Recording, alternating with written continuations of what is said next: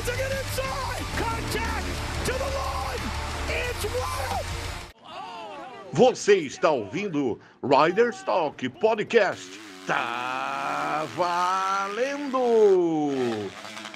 Estamos aqui para mais um Riders Talk, episódio número 12 com o Leandro Silva, Piá, meu brother desde as antigas, já foi campeão brasileiro, é, organizador de eventos, youtuber, dá cursos. Como é que tá essa força aí? De tudo um pouco, né? Não pode parar. Tudo beleza, cara. Meio com sono ainda. Tava falando pro, pro Jean. Tô com um neném em casa, né? Então, essa noite aí foi meio tenso, eu que acordar cedo. Eu falei, agora depois do almoço, deixa eu dar uma capotada e a gente faz um pouquinho mais tarde, né? hora mais tarde. Mas tudo bem, cara. Graças a Deus, tudo certo. Estamos no corre, né? Sempre voltando, voltando a treinar, voltando a gravar, voltando tudo, né? Cara, essa é a vida de piloto, se for ver, né? A gente tá sempre é. voltando numa corrida, voltando numa lesão, voltando de alguma coisa. É, é sempre assim. É. Voltando com a conta no zero, é normal. É. Eu também já, já falei disso algumas vezes. De, pô, às vezes você fecha um ano bom, né? Tem um, tem um ano bom, consegue fazer uma grana legal. Pô, no outro ano é, as coisas dão eu, no caso de show, né? Ah, puta, rola menos show por causa de economia, por causa de alguma coisa.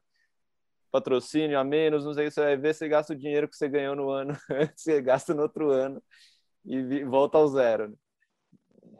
É, tá sempre menos zero, né, já. É... Infelizmente é um pouco da realidade aqui do Brasil, a gente não tem talvez aquela grana, né, que o a gente, talvez não, a gente não tem, né? Cara, ter o sucesso que você teve no freestyle, nas categorias de base que eu tive no motocross nos Estados Unidos, estaria meio de boa pro resto da vida, né? Não estaria muito no perrengue. Então, pelo menos seria um bom start para quem sabe começar a vida pós-carreira de piloto, né? Então, a gente dá uma pelejada e vamos indo, né? É, você falou tudo, cara.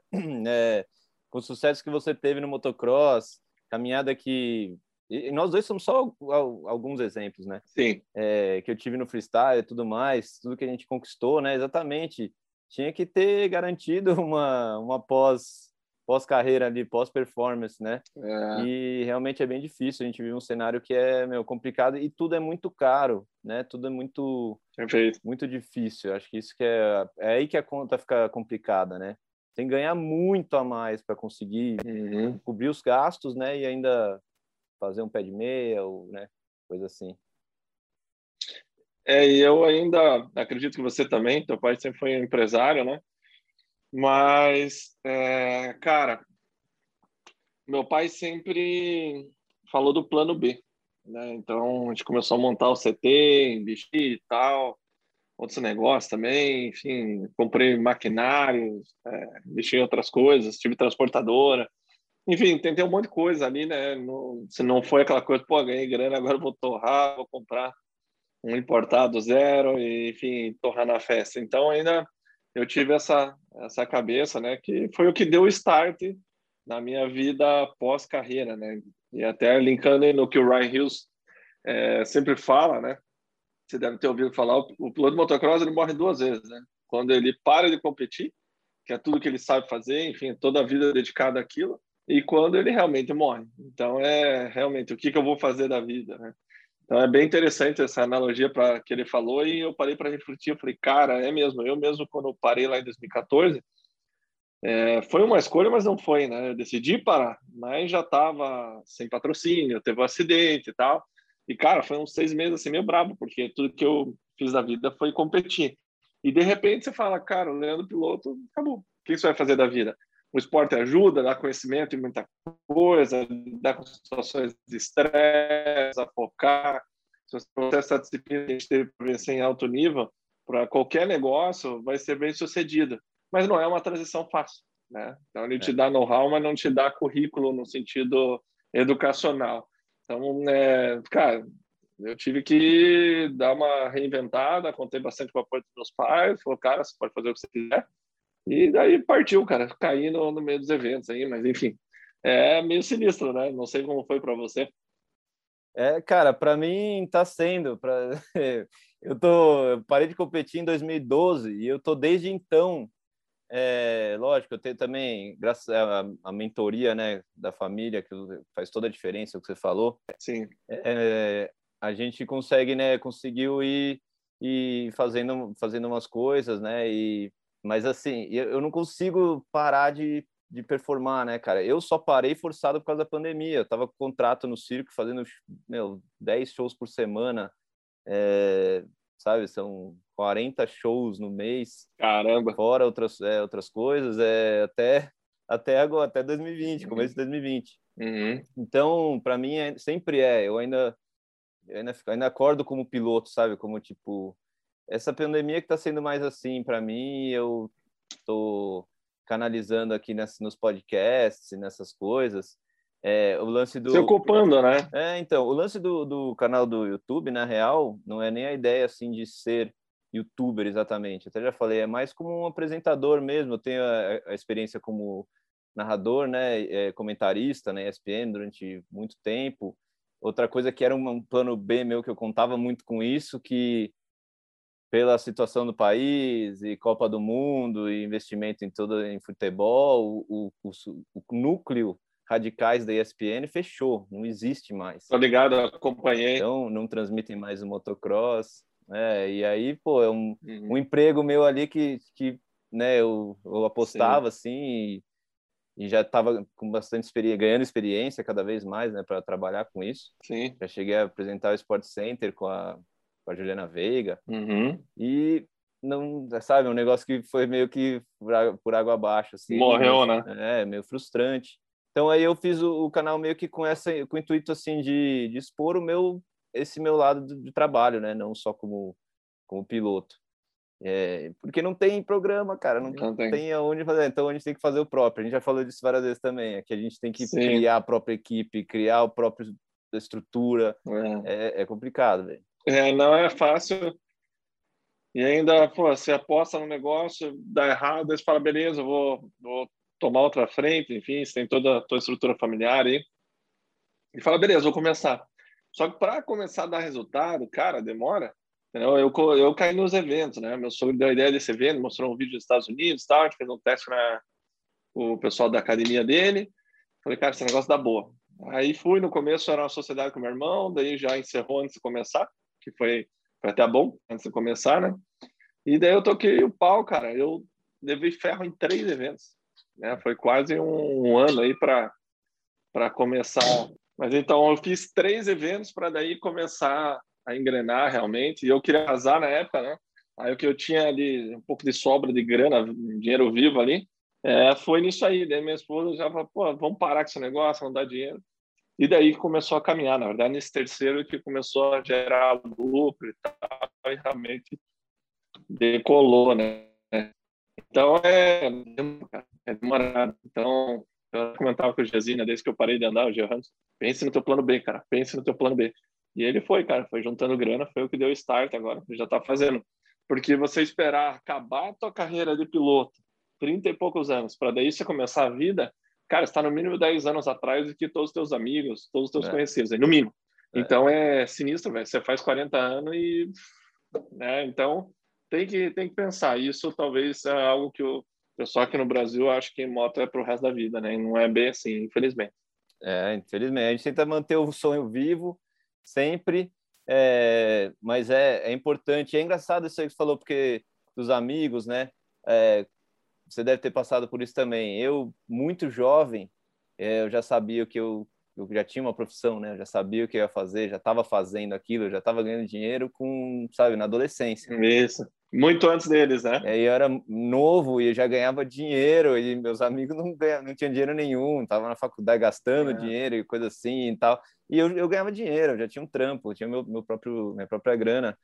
E, e, é muito engraçado, porque aí depois deu essa virada, né? Ela vira. Essa virada. É. Depois, quando vira, né? Aí, pô, todo mundo já, agora tá aí, eu tô tendo que correr atrás. Uhum. É, mas é, faz, faz parte mesmo, saber que esse dia chegar, apesar da gente nunca querer que, chegue, que esse dia chegue, né? Ele chega. sabe que vai chegar. Uhum. E, e, é, e, e, o mais importante é você estar tá bem com você mesmo, né? Com as suas escolhas e com o que, que você vai fazer, porque é muito fácil a gente viu muitos atletas, não tantos vai usar o, o, exemplo do Dave Mira, né, cara? O Dave Mira ficou muito mal depois que uhum. parou de, de ser o Dave Mira da bike. Uhum. Mesmo tendo a, a, marca ainda, né, a Miracle, né, que é a marca de, uhum. de bike, de quadro e tudo mais, ainda co competia de triatlo e coisa assim. É, já. Ele não, ele não tá com é. problema neurológico? Então, é, tudo foi, foi desencadeando, né, uma coisa na outra, mas ele tava, ele teve esse problema de que alguns atletas têm de tipo depressão, né, de a falta de, de sentido, eu acho, na, na vida, né, não sei. É, de propósito, é. é. Uhum. Não, mas eu tinha ouvido falar que ele tinha ficado com algum trauma tipo de boxeador, tipo de ter muita concussão, sabe? Eu tinha visto alguma coisa que acontece aí. acontece muito também. É. é. parece que até o Vanderlei Silva tá com sinais disso. É, muitos é, jogadores de futebol americano durante muito tempo. Agora eles até evoluíram a, a tecnologia do capacete. Hoje em dia é um, é um, é um modelo novo de, de capacetes, é. mas durante muito tempo. E piloto de motocross, infelizmente, muitos sofrem isso, mas é, é, é um acúmulo das coisas, é junta uma coisa com a outra e é, é, um, é um... Pois é, mas já, cara, é, tem gente que se importa mais com dinheiro. Dinheiro é importante, todo mundo precisa, traz liberdade, não traz felicidade. É. É, tive a oportunidade de ver bem de perto isso. É, então, assim, cara, às vezes você é, tá num momento não tão bom, o pessoal que tá ouvindo em casa, puta, se eu tivesse mais dinheiro, cara, dinheiro não vai te trazer mais felicidade. É o que você falou bem certo, você tem que estar tá bem com você mesmo. É. Entendeu? É, já vi pesquisa disso também, é, fizeram uma pesquisa com o pessoal nos Estados Unidos, quem tinha menos de 10 milhões de dólares o cara achava que sempre precisava mais. E quem tinha mais de 10 milhões achava que estava ok. Então, assim, não existe um número. Depende do teu estilo de vida. Se eu ganhar na cena hoje, eu vou continuar usando minhas camisetas aqui de motocross, aquele patrocínio da Fox, já fazer o um merchan.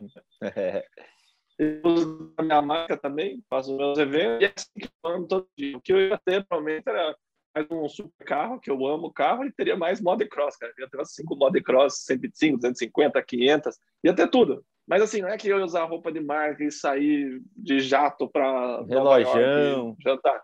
Não, isso não, não, é. não é, cara. Então, aí quando você começa a estudar os cinco porquês, né? Por que você quer aquilo, e depois os cinco como eu vou chegar lá, né? Isso é uma estratégia de é, para você conseguir as coisas, li isso no livro, né? Daí você fala, ah, eu quero mais dinheiro para eu comprar mais motos, mas eu quero mais motos para divertir mais. Mas eu vou me divertir mais por quê? É, daí você para e pensa, dá estagnado. estagnado. Ah, vou me divertir mais porque vou ter um equipamento mais legal.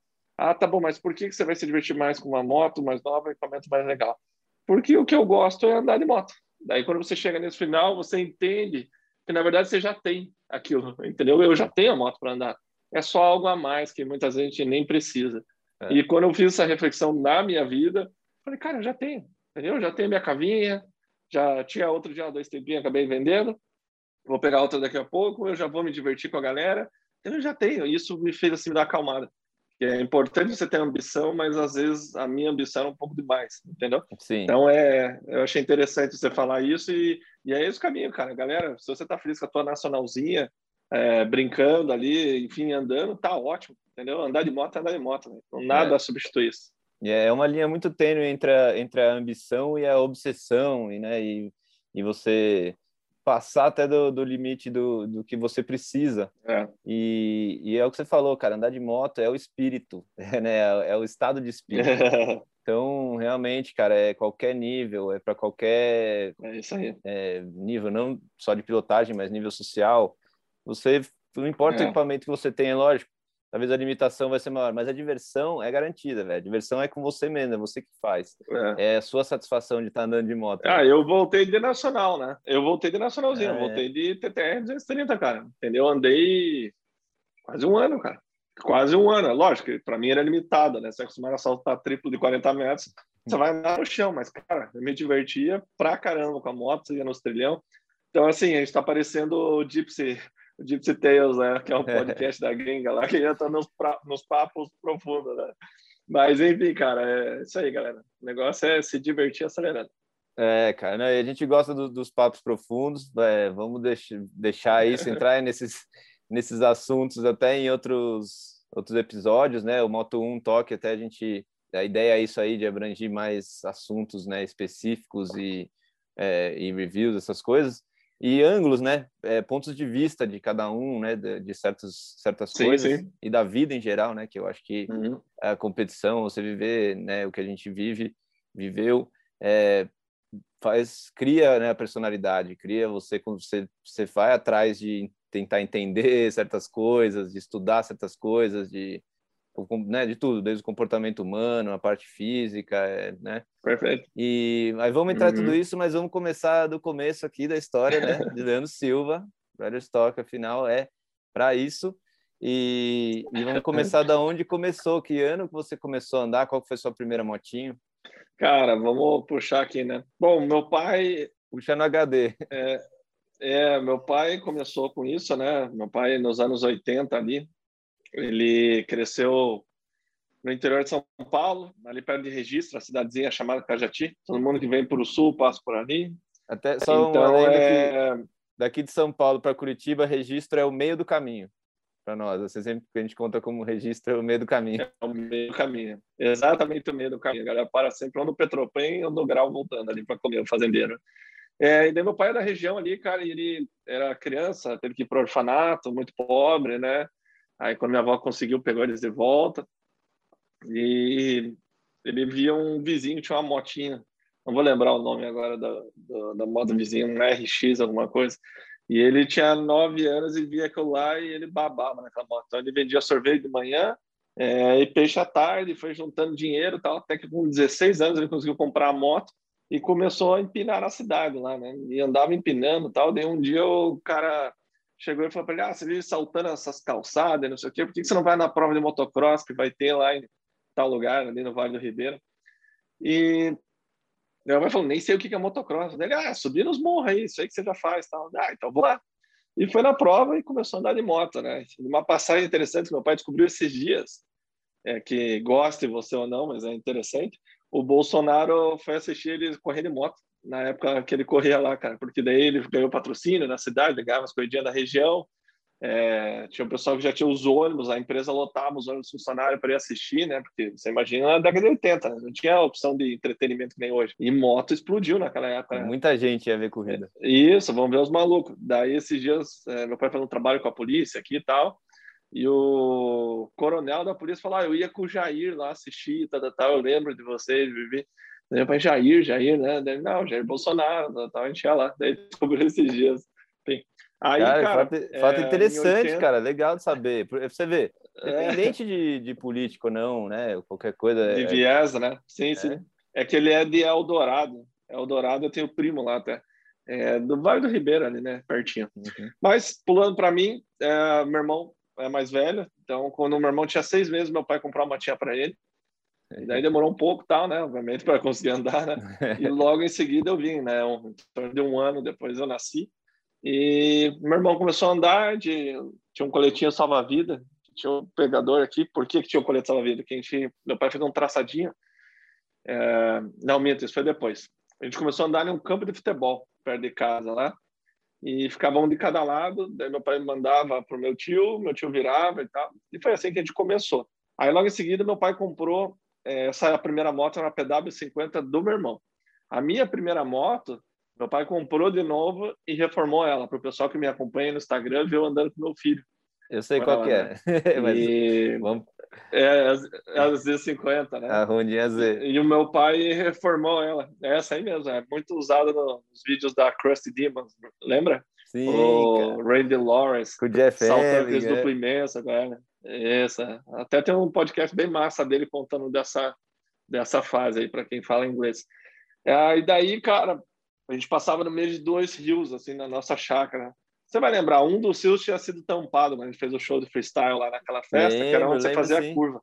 Uhum. Então, ali era um lago, cara. Dois rios não, dois lagos. Então ele passava, a piscina passava no meio. Meu pai tinha medo, né?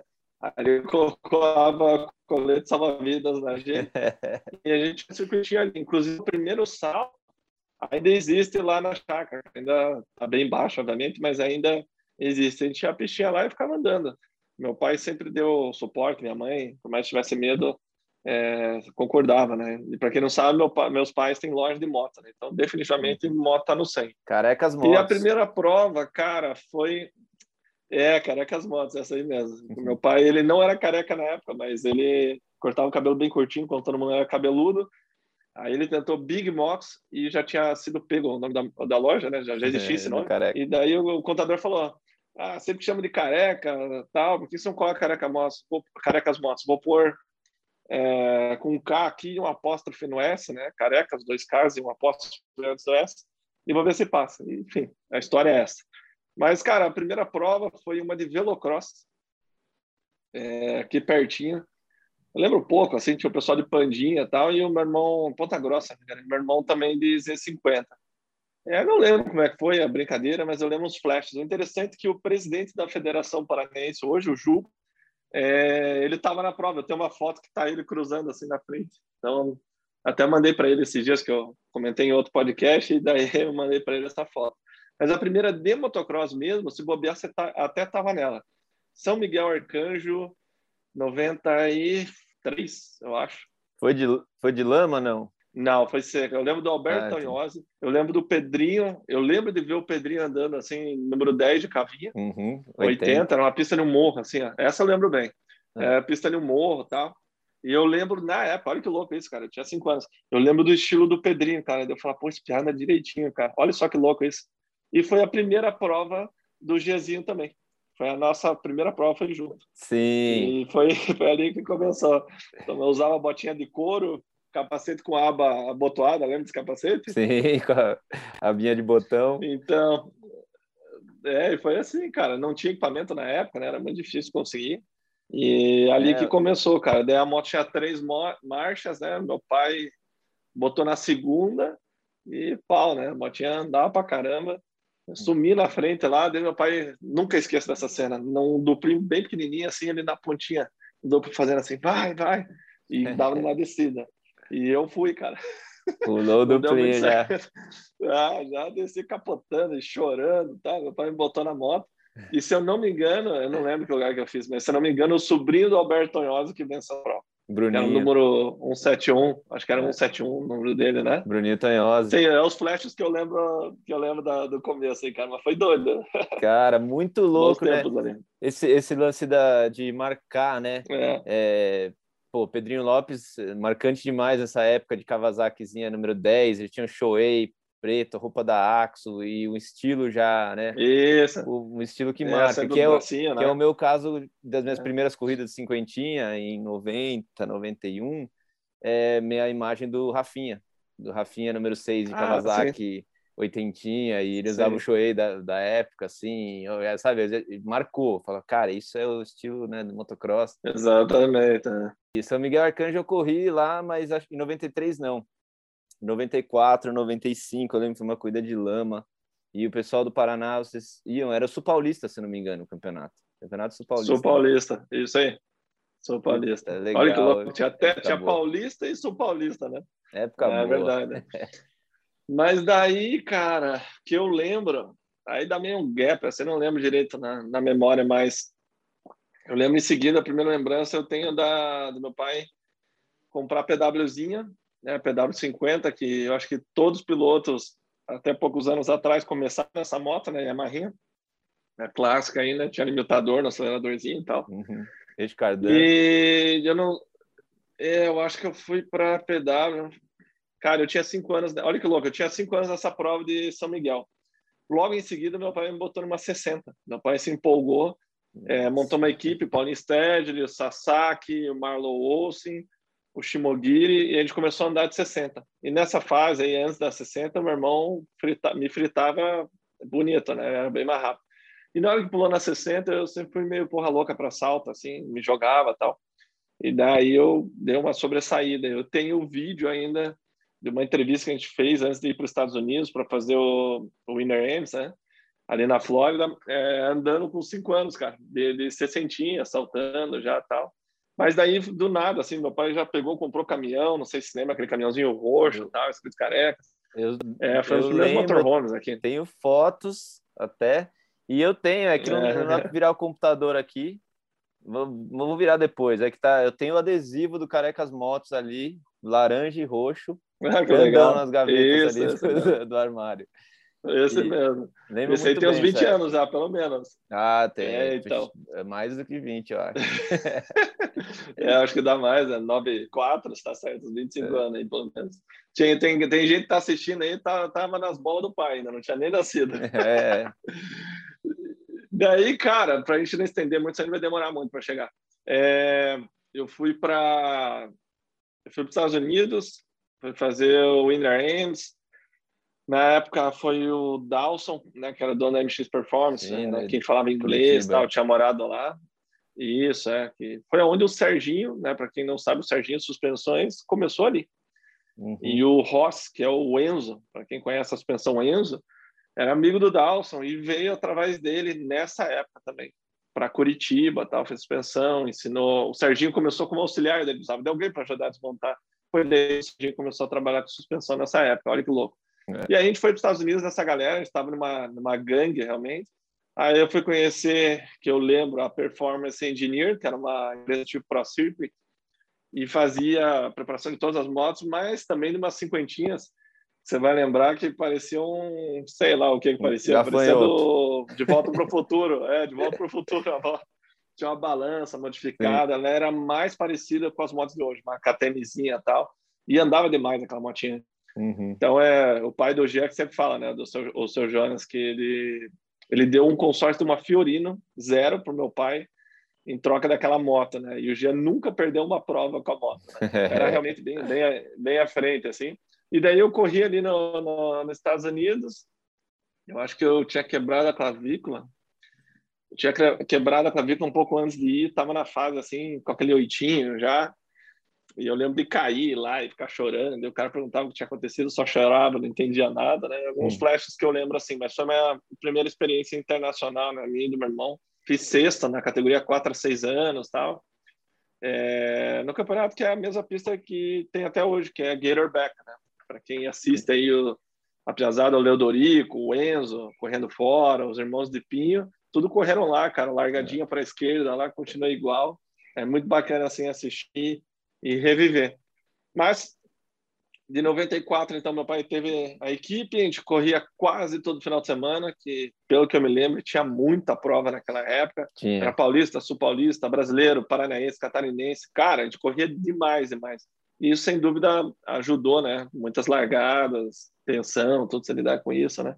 Aí eu andava de 50 mini A, que era a PWzinha 50, 50 mini B, que era a PW 80, e a 60 e o meu irmão também. Então gente voltava para casa cheio de troféu, fazia um monte de prova e tal. E aí que eu lembro de, de você.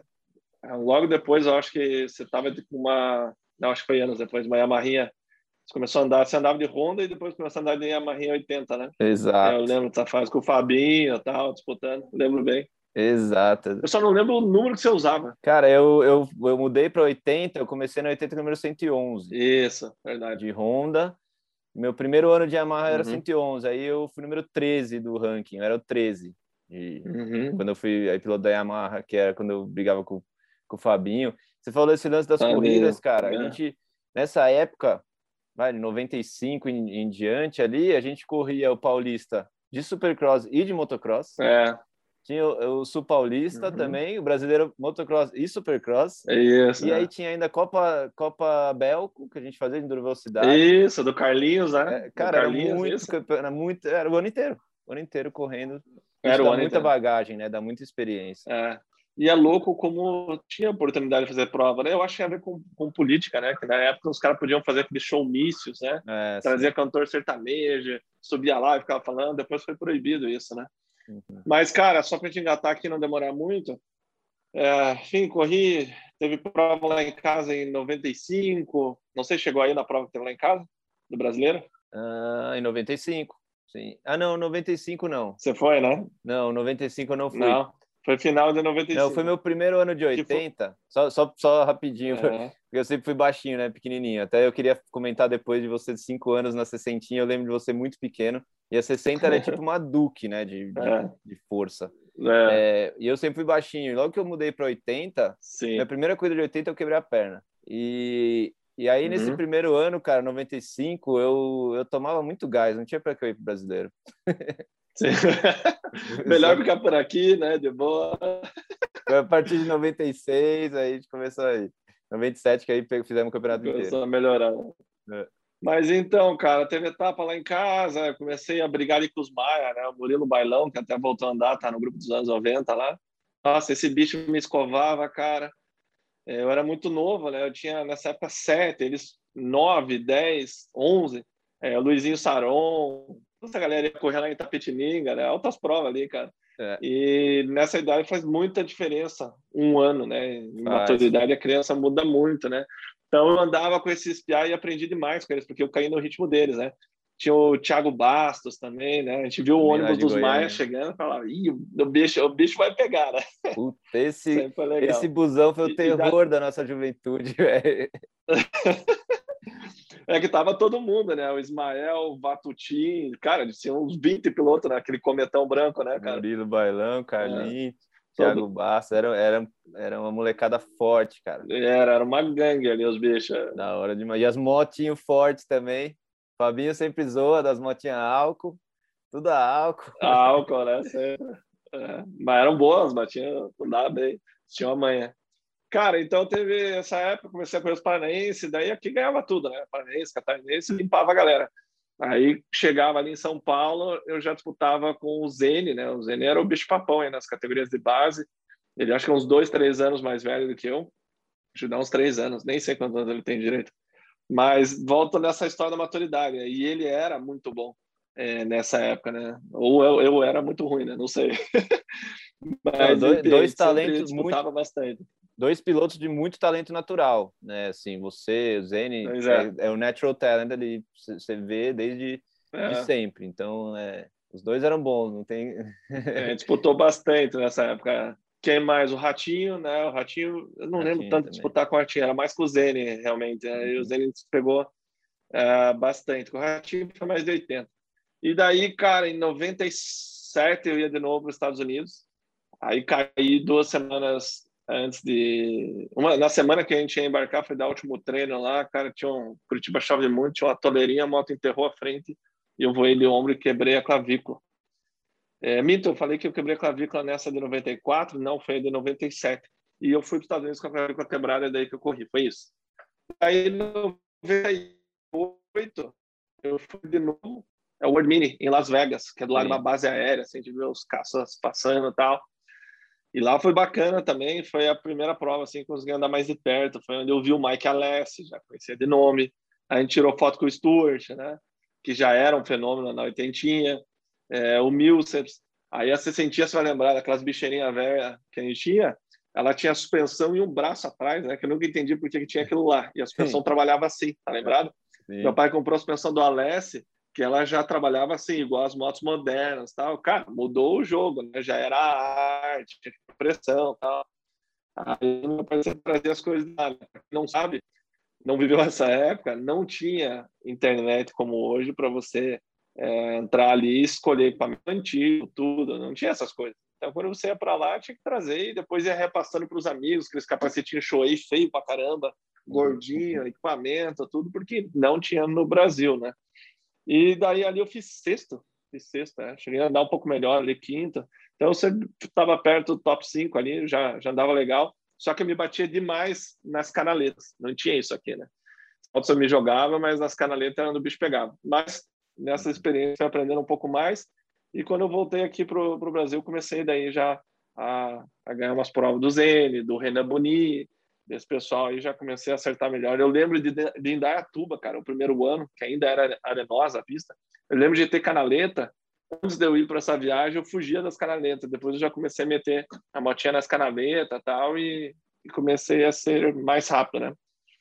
98, 60 ainda, mais uma vez só fazendo estaduais, não fazia muitos brasileiros, só só os próximos, se eu me recordo bem, mas não lembro direito disso aí. Posso estar falando besteira. Pode ser que a gente fosse em todas. E em 99 eu decidi ir para 80, né? Então eu fui para 80 com 11 anos. Na verdade, com 9 87 eu já treinava de, de 80. Nessa viagem para o World Mini, é, a gente comprou Suzuquinha. A gente tinha aquelas Suzuquinhas. Uhum. Daí meu pai comprou até os, os plásticozinhos para ficar estilo 125. Talvez você se lembre dessa moto aí. Tinha uns gráficos diferentes. Ela era menorzinha, né? Ela era menorzinha, tinha as roda baixa ainda, né? Para quem não Uhum. sabe, as oitentinhas, você tinha a opção de comprar Big Wheel ou a pequena, né? A rodinha pequena. Então, para a gente, quando pulava da 60 para 80, era bem menos agressivo esse, esse salto, né? Eu andei dois anos de roda pequena. andei dois anos de roda pequena. É. Meus primeiros dois anos de 80 foi 95, mas, 96. Mas você tinha pequena. tamanho já ou não? Não, eu era baixinho, né? Eu era, sou baixinho, né?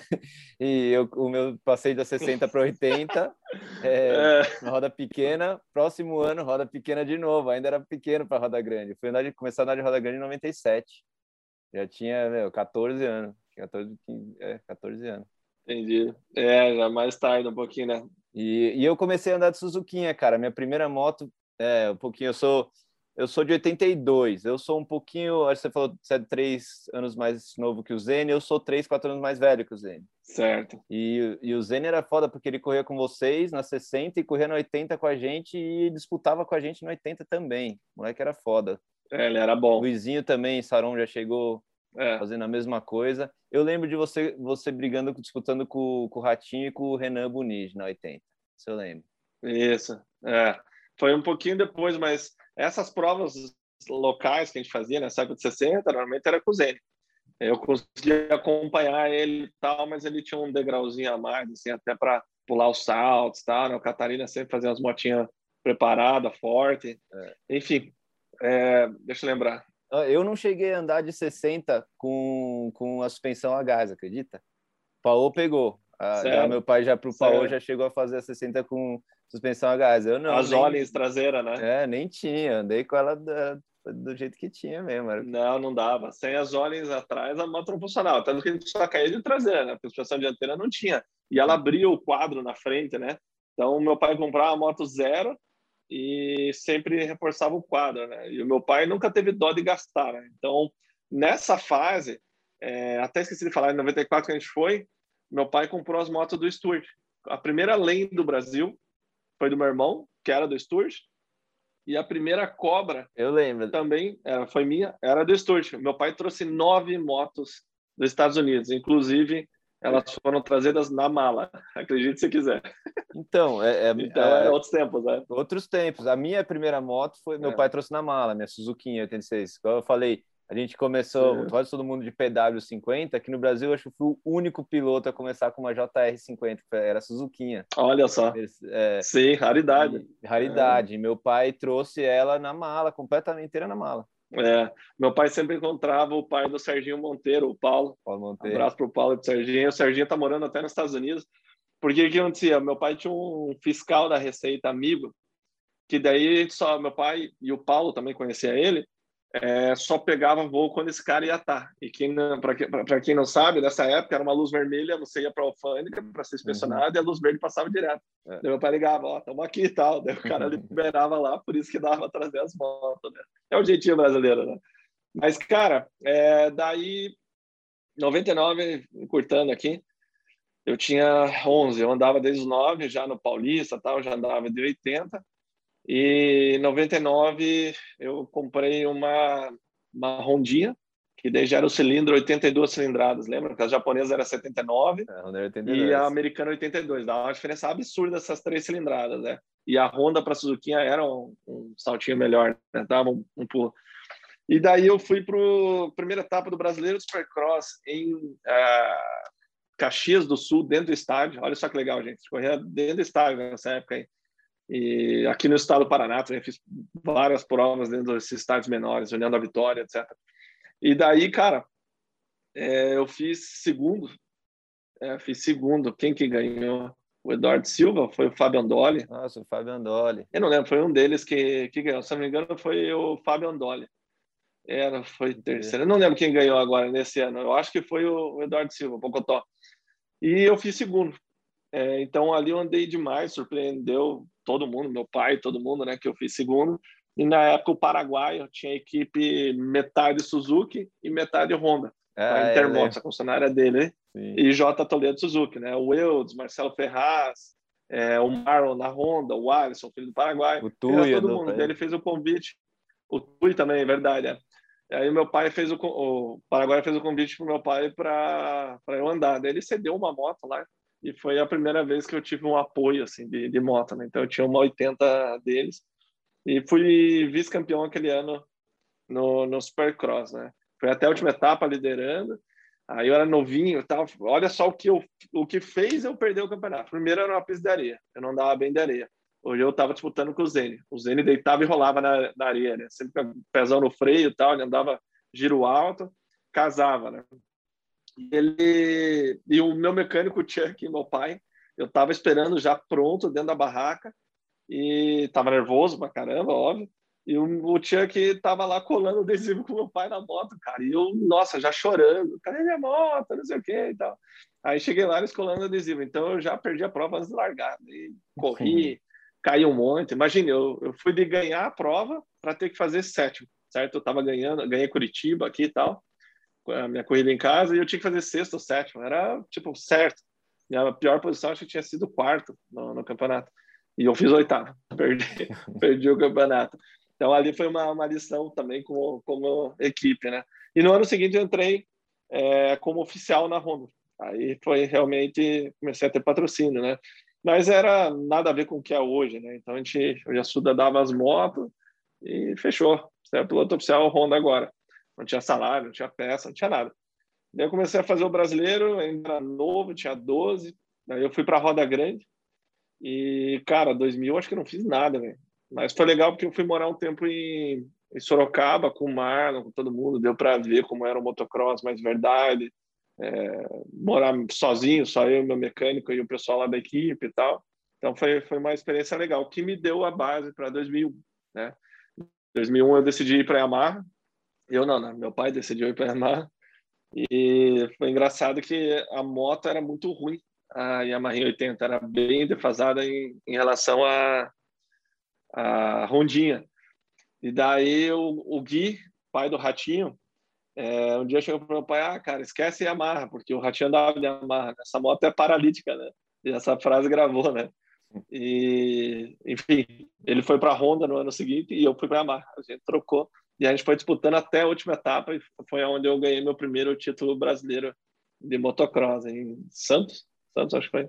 Enfim, foi, foi o é, primeiro 2001, título ali bem A marcante. final foi lá em Santos, de areia. É. Final de areia. Santos, né? Areia, exatamente.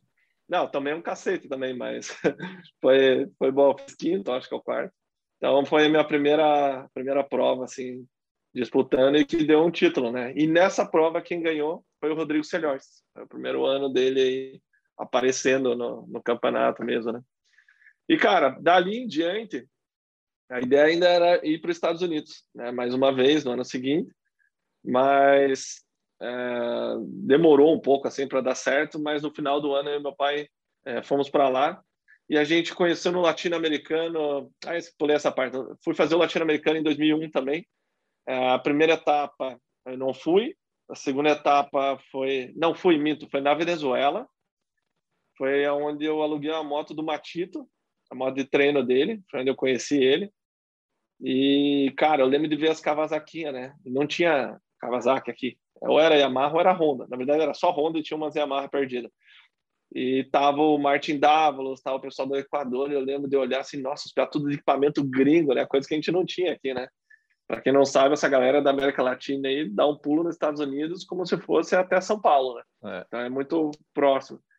Aí eu fiz quinto numa bateria e furou o pneu na outra. É, não fui bem, acho que fiz sexto no geral. Tomei um cacete lá, uma pista de pedra. Eu, eu lembro do circuito que chama La Limoneira. É, não sei se existe ainda, tem que perguntar para o Matito e para o Antônio Rodrigues. Assim. E daí eu fui para Colômbia. E na Colômbia, você falou de roda pequena, só tinha roda pequena. Eu consegui uma roda pequena. Então eu já corria de roda grande, eu não era tão alto na época, eu era mediano. Mas, enfim, era roda pequena, levei, fui eu e um amigo do meu pai que queria morar nos Estados Unidos. E ele precisava fazer a documentação, fosse competir e tal. Daí ele é, assinou uma matéria na, na Dutch Action, pagou para ele aparecer de mecânico, para ele ir na embaixada e falar que ele ia lá para competir. Olha que rolo. Eu tinha 13 anos e fui com ele sozinho. Meus foram. E daí chegou lá, e meu pai falou: só fica junto na montagem da moto, né, cara? Daí ficou lá acompanhando os caras montar a moto tal, que cederam mecânico, tudo. E resumindo a história, tava lá o, o que eu disputei com o Martin Dávalos e o Pablo Quintanilha, que é campeão mundial de rally. E ele uhum, é milionário, para quem não sabe, já de, de, de, família, né? E ele tava com personal trainer, a mãe e tal, imagine, cara. E eu lá largado na corridinha pequena. E ele já tinha a 85 2002, que era um pulo enorme para oitentinha da Yamaha modelo anterior. Não tinha nada a ver a moto, né? É a 80 de hoje, né? Só é. mudou, é. acho que, os plásticos. E daí a primeira bateria eu ganhei, passei, larguei em terceiro, larguei em segundo, passei o Quintanilha, tentou me derrubar tal, ganhei. Na segunda eu larguei em terceiro, passei o, larguei em segundo, passei o Quintanilha e caí. Aí quando eu caí passou o, o Quintanilha e o Davos. Daí eu vim, passei os dois e ganhei as duas baterias. E olha que louco, né, cara? Era só latino-americano de 80 não tinha nenhuma outra categoria. Isso não existe mais. Então, é, tudo aglomerado, um monte de categoria, e na época era viável fazer uma Tina americana de 80. Então, foi uma experiência, uhum. assim, incrível, cara, né? Poder correr e tal. E foi muito legal. Daí, no outro dia, era o voo, eu fiquei, é, era a noite, eu fiquei a segunda inteira, era em Medellín. Para quem já assistiu é Narcos, é, vai lembrar aí da cidade, cara. Foi louco. Foi a primeira vez que eu vi alguém usando droga na vida. Menino de 9 anos, assim, na rua, 10 anos, mais novo do que eu, com umas pedras de crack desse tamanho, assim, fumando. Falei, nossa, é até impactante, assim, né? Eu lembro que me gravou bem. Mas nesse dia eu fiquei o dia inteiro lá no parque aquático do hotel, lá com o Davos e tal. Eu desenvolvi até uma, uma momentânea amizade ali e tal, né? Então, galera, ali foi onde eu já estava andando mais rápido. Eu voltei para o Brasil, fui campeão brasileiro é, motocross, ganhei a Copa RPC, que era patrocinada pela Globo aqui, estadual, era o Paranense, né? É, fui, e fui campeão brasileiro, então foi, foi um ano bacana. Para 2012, eu fui morar nos Estados Unidos. Final do ano eu vazei, fui para lá, nesse latino-americano na Venezuela, eu conheci um pai e um filho venezuelano que tinha ido morar nos Estados Unidos. Daí meu pai manteve contato e eu fui para lá. E o falecido Davis Guimarães morava lá né, em Fort Lauderdale, ali perto de Miami e tal. E a gente estava perto. Fiquei um mês lá estudando tal, beleza, na casa desse venezuelano, mas puta, era uma roubada, porque o cara estava quebrado, ele ficava toda hora pedindo dinheiro pro meu pai, coisas que não eram combinado tal. Até uma passagem que a gente estava indo para indo para a abertura do, do Winner Ends em, em Gatorback, né, em Gainesville.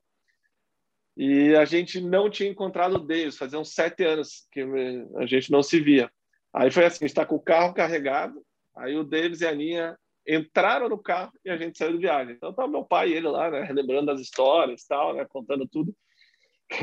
e de repente era uma van, aquele furgão meio estilo motorhome, mas não é, que tem nos Estados Unidos, sabe? Uhum. Que é diferente, assim, tem cortininha, tudo. Era um desse velho. Armarinhos. A gente estava em 2001, era 88. Isso, era 88. E mais um furgão pesado atrás com as motos. Aí estamos indo, assim, eu dormindo lá atrás, com o Piá e tal. E o Davis e o meu pai no meio, e a esposa do Davis e o motorista e o pai do Piá na frente. Aí tá indo assim, de repente, eu não lembro disso, estava dormindo, meu pai conta. o barulho do, do, do, do, da van começou a ficar mais alto. De repente começou a ficar, só que eles estavam conversando, contando história, e não estavam prestando atenção. Aí o cara parou assim debaixo de um, de um viaduto. E daí eu só acordando, acordando, desce, desce, desce, desce. Daí ele me puxou com a mão, assim, na hora que eu fui dar o passo para fora do carro, tava pegando fogo o carro por baixo. Oh. E daí meu pai, meu pai e o David, meu pai é cagão pra caramba, né? Aí o meu pai e o David estavam já saindo correndo, daí ele tinha a mala, é, uma mala que a Aninha ficava no colo assim com ela, todas as reservas de anos que eles juntaram, tava dentro dessa mala, dinheiro vivo. Esqueceram a mala e a câmera fotográfica nova. Daí falou, Davis, volta a mala voltou correndo no meio do fogo, ela pegou a mala é. e a gente abandonou. A Ana chorando tal, se escondendo atrás dos pilares, assim, e o fogo pegou, né, cara? Saía pelas lateral do carro. Caralho. E o cara teve esse espírito de jogar areia, cara. Que é onde a gente parou, era areia. Não, foi por Deus, cara. E ele começou a jogar areia. Sabe, meu pai, o Deus, todo mundo já tinha abandonado, ia queimar tudo. e o cara começou a jogar areia e começou a apagar. Daí a passagem engraçada é que quando o Alessandro, que era o filho, foi sair do carro, ele gritou assim, fuego, papá, fuego! Aí virou uma piada, né? Marca, né, velho? Apagou o fogo, tudo. É, é daí virou fuego, papá! Caraca! Enfim, daí deu tudo certo. deu tudo certo. Essa aí foi, foi, foi Que brava. fita. A Mas gente sempre fala, prova, cara, pode falar. é, eu sempre fala disso, cara, de das aventuras que é correr de motocross, né? Fazer um campeonato. Tem mil coisas que podem acontecer na corrida, mas tem mais mil coisas que podem acontecer na viagem, cara. É, é, sabe, é, é uma parte da aventura ali muito forte. É bizarro. Ah, se for contar as histórias aqui, a gente já perdeu. Tinha um motorhome com, a, com essa, tipo um furgãozinho atrás, esses de fibra. É, motorhome passou corrente, cara, perdeu o furgão, né, voltando na meta, ele tinha parado, ele foi retinho e parou. Não. Imagina, olha a cagada que podia dar. É, Mas voltando lá, então, campeão brasileiro, fui para esse campeonato, um dos principais amadores dos Estados Unidos, né? Todo final de ano, começo de ano, é, rola lá. E o Davis era, né, saudade dele, era, era falador, né? Então ele falava para todo mundo, não, que vai vir um brasileiro aqui que vai ganhar de todo mundo, não sei o que. Eu fiquei sabendo depois, né? E a Ana falava para ele, né, mas amor, se ele não andar o que você espera, tá? Daí depois que eu fui lá e andei bem, ele falou, não, mas eu vi ele andando 60, sabia que ia andar bem, mas sabia porra nenhuma, né? Aí chegou nessa etapa, cara, eu corria nas duas categorias, 85, 12 a 13 anos, e a Super Mini era até 112 cilindradas. E ali comecei a lutar com o Dave Millsap, e você vai lembrar do Matt Gorky. Night Gurk. Aí talvez você não conheça o Nick Avalon. O Nick Avalon chegou a conhecer? Cara, o Ebano, ele é sinistro de, de talento, cara. Ele, na verdade, é amigo de amigo meu. Conhecido de, Aí, de então amigo você meu. conhece. É, Aham. o Ebano é sinistro de talento, cara. Então, eram os três. Então, era o primeiro sempre o Millsap, o Gorky em segundo, ali meio próximo, o Evenon e eu. É, essa E tinha um Piat Suzuki que eu não lembro mais o nome dele, que era o que eu sempre é, disputava. Então, o Evenon e o Gorky, eles tinham 14. Eu só pegava eles na Super Mini. E pegava só o Millsap e esse Piat Suzuki também. Então, assim, resumindo, a primeira prova eu fiz, acho que terceiro na 12 a 13 e quinto na, na 112. Então, larguei bem pra caramba, fiz uma prova boa. Lembro de andar atrás do, do Milson, assim, no começo da prova ele era tipo um segundo e meio, dois mais rápido por volta, fácil. E aí foi bom, tal, daí fui indo, fui para é, meu Deus, é o nome da Okeechobee, não sei se essa pista aí, é, Eric, é outra pista, enfim, até que é até que eu fui melhorando e Okeechobee foi minha melhor etapa. Foi, foi acho que mais final do campeonato. Eu vim de trás em Milceps e apanhei ele etapa. No finalzinho ele deu uma escapada. Então foi tipo, nossa, a gente, uau, caramba, o Milceps já era o Milceps, né? E daí eu comecei a fazer segundo sempre, eu nunca ganhei na, na 12 a 13, o, o, o Milceps que ganhava, e eu comecei a disputar com o irmão do Ronnie Renner, o Rick Renner. É, Rick Renner. Tanto que daí é, teve uma etapa que o Davis não pôde ir e a hora de largar o quê? 12 a, eu não lembro o nome da pista agora. Date City. Date City. Dade Dade City. Não, não era Date City. Eu não vou completar, mas enfim, eu acho que não foi Date City. 12 a 13 anos, depois 14 e 15. O campeonato inteiro assim. Por algum motivo, nessa etapa mudou. Foi 14 e 15 primeiro e 12 e 13 segundo. E eu lembro, cara, não falava inglês, né? É, tá na fila assim esperando, né? Que você sabe que fica aquelas filas das categorias, tá? Os portões. E tá acabando uma prova, já larga a outra. Aí eu lembro do Milceps falando alguma coisa. Aí pro meu pai, você entendeu alguma coisa? Meu pai, nada. Alinhei e pau. E eu fui mal, cara. Tomei uma sova nessa, nesse dia. E eu lembro de passar a chegada e ver se o Milceps, os caras largando. Resumindo, eu larguei na bateria errada. Eu não sei o que aconteceu com o Milceps no campeonato, porque todas as provas que ele correu, ele ganhou. Mas ele não pontuou é, no campeonato. Então, o Rick Renner foi campeão com dois pontos de diferença para mim. E eu sem correr essa bateria. Então, muito provavelmente, se eu tivesse corrido nessa bateria, eu teria sido campeão.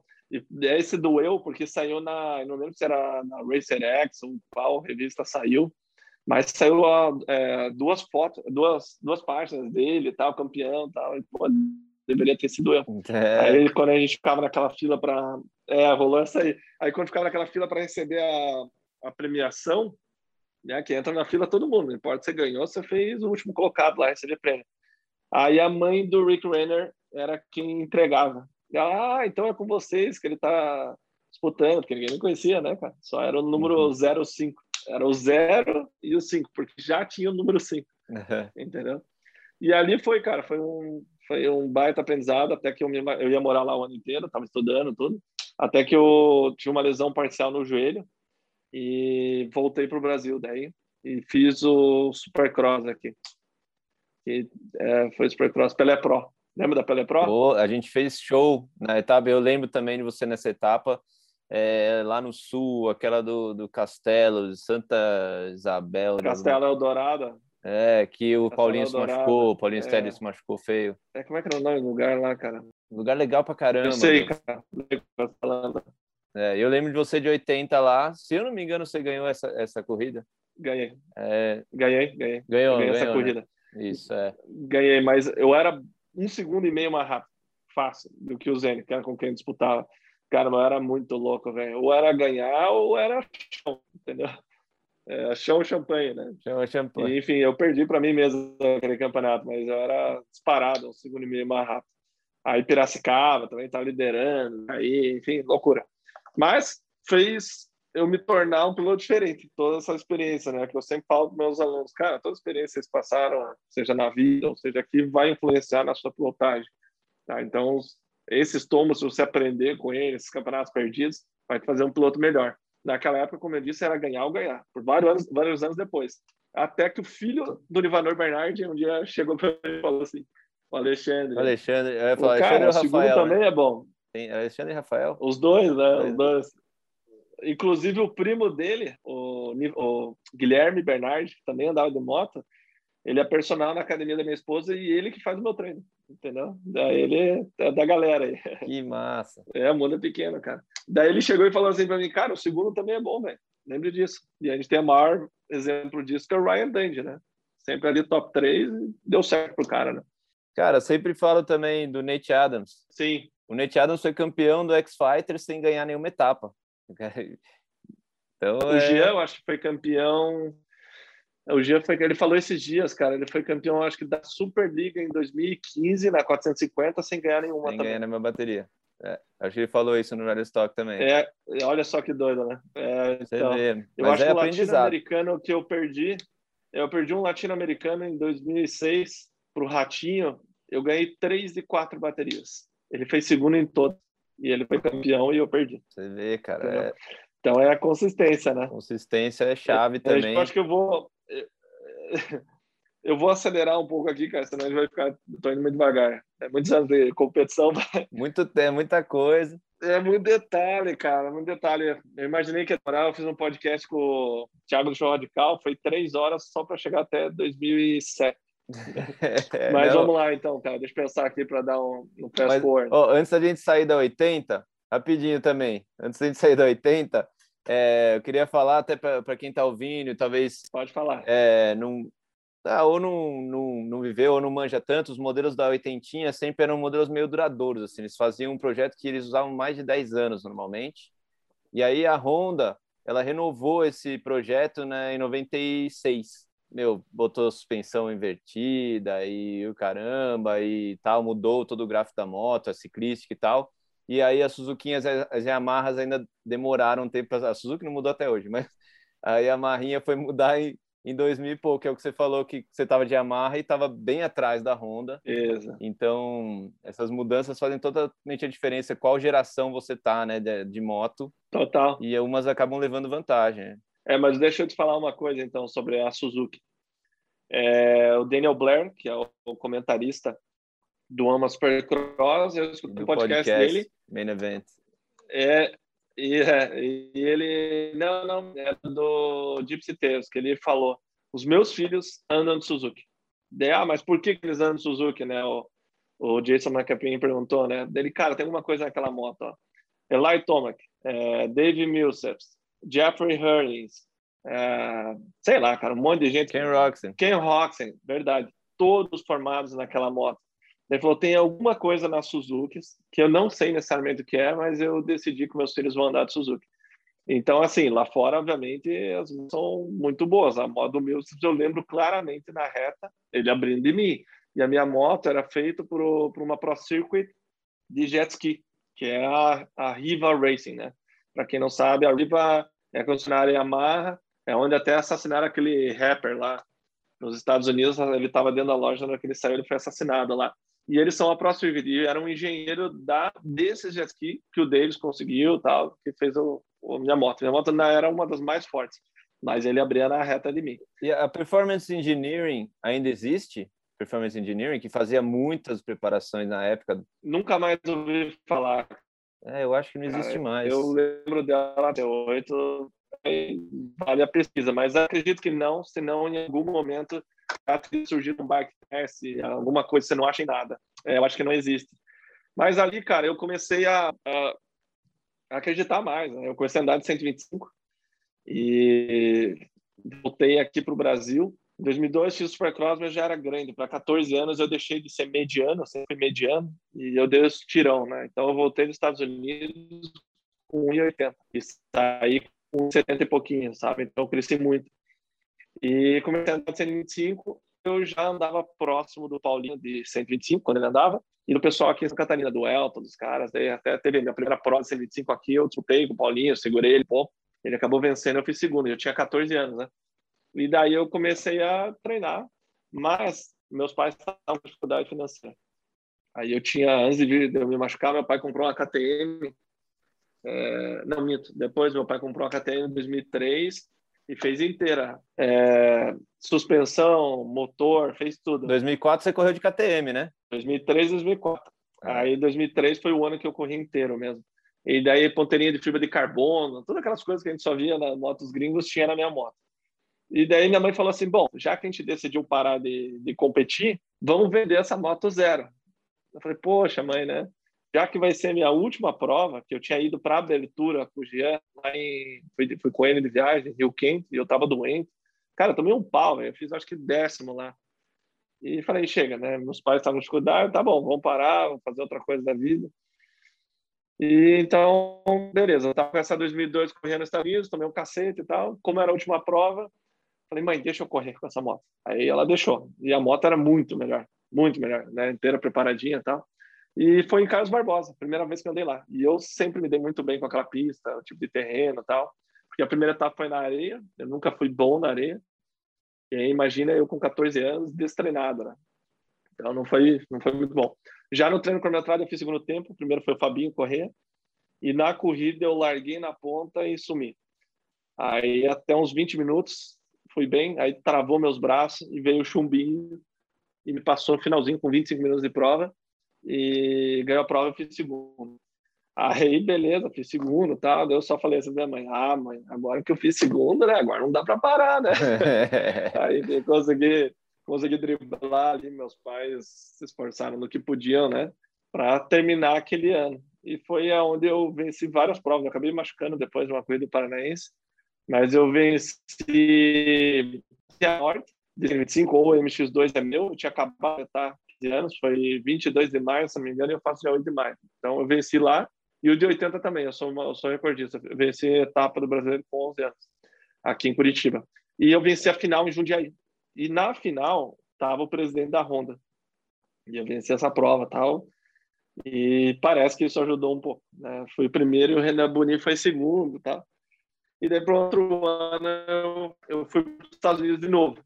Então, eu fui para Utah. De lá, eu conheci um, é, um piá que era oficial KTM 60. E ele estava alugando uma casa na Califórnia e precisava de gente para dividir. Eu, piá era novinho, 9, eu tinha 15 e tal. E o cara tinha grana para caramba, dona concessionária de Rover. E precisava de um amiguinho pro, pro piá, a companhia, tá, para não ficar sozinho. E ali foi, cara. Eu fiz a primeira etapa do Gold Cup, que é um campeonato famoso lá na Califórnia, venci. E o Piá foi mal. Só que pelo Piá ter ido mal e ele ser dono do esquema, ele não faz as etapas. E para mim, eu fui que eu ganhei, fiquei chupando o dedo, né? Eu corri com o ganhei do Michael Lapagra nessa prova. E aí tá. Aí conheci o o Langston tinha acabado de abrir a loja dele e eu tava na cabeça KTM, né? Então eu tava com a KTM em 2004. Uhum. Eu mandei preparar minha moto no Langston. Então, conheci o pai dele, conheci o tio dele, que era o mecânico dele e tal, só não conheci ele pessoalmente. Mas é, cheguei a ser o melhor cliente, segundo o pai dele, durante os meses lá na loja. E eu comecei a ver as quatro tempos, cara. Em 2004 surgiu a Yamaha, é, um projeto novo, bom, a 2004, e a Honda, era o lançamento, e também a Kawasaki e a Suzuki, né, que era a mesma moto. E a minha moto inteira preparada, assim, um dia eu tô em Lake Elsinore, essa pista existe aí para quem não sabe. Pertinho da Langston Motorsports. É, mudou agora, o Langston não é mais lá, né? Em Paris, agora, perto de Paris ali. Mas Ah, era é, na mudou. esquina, né? Passava na É. frente para chegar na. É, passava na frente ali para chegar. Antes era do lado, cara. Exatamente, dava para ir de, de moto ali tranquilamente. E era, sei lá, duas mesas, assim, uma mesa com duas recepções enorme, cara. Então eu fazia a curva no que dava, puxava a moto e dava em cima. E tava o, um piá até que faleceu, você vai lembrar, o Josh Licton, lembra dele? Ah, sim, cara. Falecido. É, o Licton, ele, ele, ele teve um infarto, né? Ele desidratou em Southwick. Enfim, acabou falecendo, infelizmente. Promessa aí do esporte. Tem até no DVD de Great Outdoors, um dos primeiros tem ele também, dos Privateers. Aí, cara, eu via ele pulando, já fazia a coisa mais devagar. Eu falei, cara, vou ter que ir pra esse negócio. Aí falei com meus pais, foram lá e compraram duas 250, Honda. Talvez foi um erro também, tinha que ter para Yamaha, que era bem mais forte. Uhum. Mas, enfim, a gente sempre tem na cabeça a Honda aqui no Brasil, né? ainda mais nessa época. Acabou sendo isso. E daí eu ia fazer a. a ou melhor, eu fui pro, pro campeonato, fiquei treinando, já que já não queria correr, né? Daí treinei com Ryan Hills, Ryan Moraes, uh, Derek Castella, não sei se lembra, da CCM Suzuki. Uh, e eu andei junto com esses caras. Virava o tempo deles. Ryan Hills era três segundos mais rápido que eu, Ryan Moraes um segundo, e o Derek Castella eu disputei nos treinos, assim, saí atrás dele e tava meio que sobrando atrás dele. Então, é, comecei a ganhar velocidade e tal, daí já, já tinha possibilidade até da KTM, copiar ser, é, como é que chamava? Champions, Champions, como é que era? Orange Brigade. Tinha um nome lá, aquele, Orange Brigade, isso. Mas tinha outra que era concorrente, as duas etapas, era Champions alguma coisa, Champions Cycle, acho que era. E ele era do lado da Orange Brigade. Daí eu conheci Uhum. o Cell, Cell alguma coisa, que é um nome indiano lá, que era o responsável pelo programa da KTM nos Estados Unidos. Eu fui lá, encontrei o Ryan Hills lá dentro, vi as motos de fábrica, vi as carretas, tudo. Aí ele falou, ah, se ele começar a ter resultado nas provas lá de, que, que vão fazer no Texas, Lake Whitney, que não existe mais, é que era um dos maiores campeonatos dos Estados Unidos, Uhum. e Moser, vocês voltam aqui e a gente vê como é que, que, que vai rolar. Aí, beleza, né? Empolguei pra caramba, treinando, esse é o caminho. Fui pra Lake Whitney, a gente ficou uns dias sem treinar, cara, e tava me dando muito arm pump. Aí cheguei lá, tava na frente ali, terceiro, quarto, e travava os braços. E nessa prova do Lake Whitney foi onde eu vi pela primeira vez o Vilopoto andar. Tava o Nico Easy, tava o Alessi. O Alessi andava de, no ano anterior de 150, de 80, e nesse ano, em 2004, ele de 250 e 450. E ganhando tudo, né? Sabe, ele no amador era um troço absurdo. É, foi uma das maiores sensações. Ah, absurdo, é. É. Nessa prova eu fiz sexto nesse campeonato, que era três dias, quatro dias, não lembro agora direito. Dois mil pilotos na, nessa, nessa prova, era um mar de, de motorhome, assim, eu as fotos no computador, É. um troço absurdo. Então eu fiz sexto atrás do Caio Tissam. O Caio Tissam me fritou de 125 lá. O Chisholm. É, o Tissam. Chisholm corre até hoje, hein, cara? Trinta e tantos anos. Pois é. Ele tem medalha. 33, tem a minha idade. E daí, outra, na outra semana, era Moger. Aí casou com o meu estilo de pista. Lake Whitney mais arenoso, tomei uma sova. E Moger, estilo de pista que eu tinha na minha casa. Canaleta, salto grande e tal. Aí eu corri com o Josh Hill. Também nessa etapa. O Josh Hill e o... Meu Deus do céu. Ficando velho, não lembro mais. Que foi campeão, o Tyler Bowers. Tyler Então, Bowers, larguei campeão da Arena Cross. Passei o Tissa, passei o Josh Hill, passei isso, Pro Circuit e tal, no, no, no, no Americano Supercross. Se não me engano, ele ganhou na Lights também. Ganhou etapa. É, passei o Josh Hill, que ganhou a etapa. E passei o Josh Hill, passei o Bowers e tava podendo travar braço e tal. Cara, na última volta, o meu mecânico falou depois, cara, eu tava temendo pela última volta. Pra quem não sabe, o Tyler Bowers é filho de um Navy SEALs, um cara da Marinha. E ele ficou conversando lá com o meu mecânico, que era piloto também, antigamente, o Donnie, e ele falou, cara, 150 flexão no dia, corre não sei quantas milhas, né? Eu um cepo, né? Daí ele só pensou assim, ih, cara, esse final de prova. Ah, não deu outra, né, cara? Deu uma pregada, travou os braços, daí fiz terceiro. Mas, porra, disputei com o Josh Hill, que era oficial Yamaha, e ele era oficial Kawasaki. Então, a gente sabia disso, estamos no caminho para a KTM, né? Outra bateria, larguei em quinto. Eu lembro do Matt Bonney. Lembra do Matt Bonney também? Matt Bonney. Número 109, acho que era. Matt Bonney.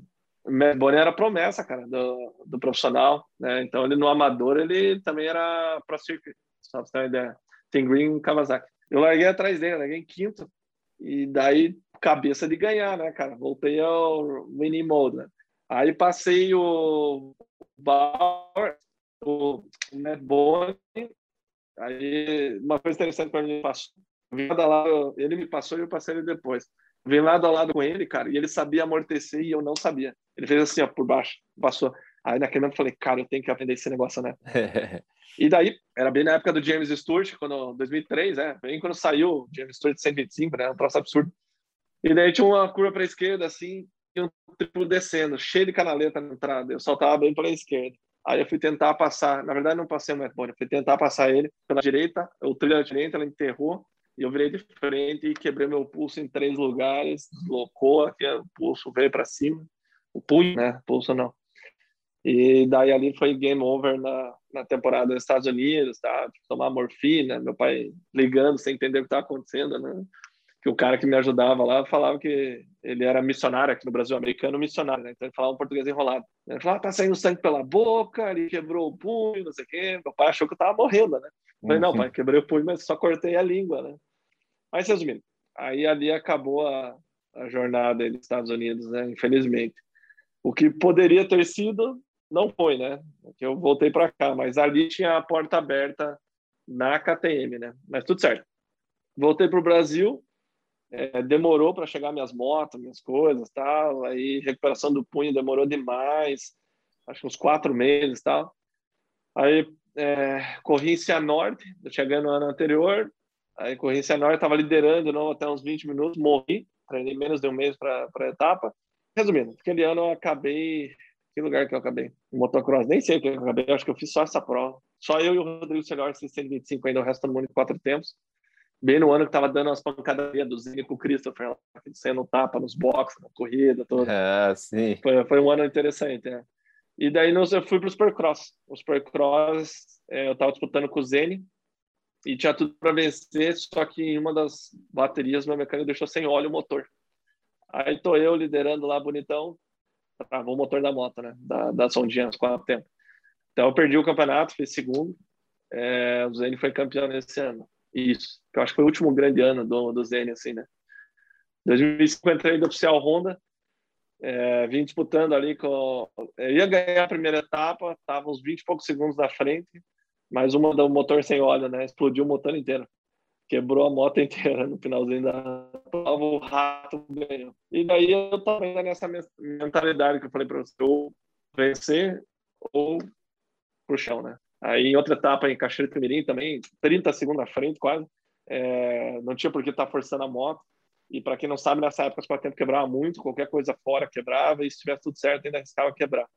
Explodiu a moto também e tal. Então não foi, não foi um ano tão bom. Mas 2006 fui campeão brasileiro de motocross na, na MX2, o primeiro título das motos grandes. Campeão brasileiro de Arena Cross, primeiro ano que a gente correu a Arena na MX2. Campeão paulista MX2, campeão paulista MX1 correndo desde 50 contra o Roosevelt e o, e o Massoud. Na verdade era o Roosevelt ganhar, né? Depois do, do Massoud, não lembro. Não, o Massoud continuou até o final. Ele quebrou a clavícula em Itupeva e dali em diante, na abertura, dali em diante, eu ganhei o do Massoud de 250. Então, foi um ano, assim, maravilhoso, né? Quatro títulos em um ano só. De 16 baterias do Arena Cross, eu ganhei 12. Então, tava, tava uma pegada bem boa. 2007, ganhei a abertura, ganhei a segunda etapa, no intervalo de tempo entre a segunda e a terceira. Tô treinando um dia lá, tal, na minha pista, num pedaço de curva lá, fazendo um traçadinho. É, terminei lá, fiz uma bateria de meia hora e fui dar uma volta na pista para ver como estava, né? Lembrando que eu andava nessa pista todo dia. Então, é, é, tinha um salto, enfim, já vim saltando um salto cego, assim, descendo. E meu pai estava reformando a cerca da propriedade, né? E uma vaca entrou, cara. Eu dei na cabeça da vaca, saí capotando e tal. Apaguei. Eu só quebrei o dedo, mas eu tive uma lesão no, no nervo do plexo braquial é, durante a ambulância. Como é que foi isso? Eu fiquei loucão, né, cara? Tava zureta. Uhum. Aí me amarraram e eu fazia muita força. Não entendi o que estava acontecendo e tal. E isso eu meio que lembro. Eu fazia muita força. E durante esse, esse, esse momento de fazer é. força, eu acho que eu lembro do plexo braquial, cara. Sim, daí, é o estresse, né, braço, né? Traumático ali, pós-traumático. É. Olha que louco, né, cara? Me machuquei no, no hospital, na ambulância, em algum momento aí. E daí eu não sentia. Olha só, eu falei para a enfermeira: ah, tem um negócio em cima da minha barriga aqui, tá apertando. Daí ela, o que é isso? E levantou. Eu falei: ah, agora melhorou. Ela é o seu braço. Então, para quem não sabe, o nervo do plexo braquial, você perde o movimento e toda a sensibilidade. Você tem um corpo uhum. estranho, isso aqui não, não sente nada. Aí foi bem assustador para mim, né? Só que todo dia tinha uma melhora grande, então foi, foi rápido, assim, acho que uma semana ou duas já estava beleza, mas foi meio assustador. Aí eu voltei, ganhei Cianorte e ganhei, não lembro, acho que a final. Não lembro onde que foi a final, acho que eu ganhei também. E fui campeão brasileiro de Supercross, disputando com o falecido Suyan. Eu ganhei todas as classificatórias, larguei na ponta em todas as baterias. Eu só perdi uma etapa logo de Curitiba, que eu estava em primeiro, e saltei para fora da pista. E tanto que o Suia nem viu, ele achou que tinha acabado é, em segundo e recebeu a bandeira depois foi saber que ganhou, né? Porque eu caí para fora da pista e ele não viu. Uhum. Mas estava super bem de novo, né? Então foi, foi uma época bem legal. E, ah, em 2006, que eu esqueci de falar, eu corri também no Latino-Americano, que é aquele que eu ganhei três de quatro baterias e fui vice. Então, eu ganhei quatro títulos e fui vice do, esse, do Latino. Esse ano que você andou com o número 8? 8. De Honda. Acho que eu não usei o número 8, eu usei o 4. Eu usei, quando eu fui campeão, número 11, número 11, 2006. 2007 eu andei com o número 3. Ah, quem era o 8 era o Celhors. Quem foi o 8 foi o Celhors. Celhors. É, no, aquele no latino-americano, eu tava vendo umas fotos desse ano, se não me engano, 2005, 2006. É, é, confundi com o Celhors. É que era o equipamento tudo igual, né? Era igualzinho, era mesmo igual. o, o V4, né? o V3 dava, na época. V3, isso, dava de Fox, é verdade. Fox, 2006 era, é. era Fox, tá certo. É, uhum. Era todo, foi o primeiro ano de padronização na Honda, que começou a se tornar mais cara de equipe mesmo, né? Tá, em 2008 eu fui para 450. Aí fui andar contra o Marronzinho, é, acho que o Massoud, o Russo também, o Russo também, o Massoud, o Balbi foi só o Supercross. Ah, 2007, pô, esqueci. A gente foi para Nações. É, então, é, eu ia falar, ia falar do Nações. De, é, isso é importante. Final de 2006, eu tive os meus melhores anos da carreira, né? Se não melhor. Eu me inscrevi para a final do Homem Glen Helen. Tudo certo, tô inscrito. Falei, patrão, me ajuda, tô vazando. Ele, não, cara, você não vai. Aí eu fiquei louco, né? Aí, não, você não vai e tal, beleza. Tá bom, engoli seco, fiquei louco. Ele falou, mas fica tranquilo que vai vir coisa boa aí. O que que era? Ele já estava pleiteando Nações junto à Honda. Em 2007, ele anunciou pra gente, a gente vai para Nações.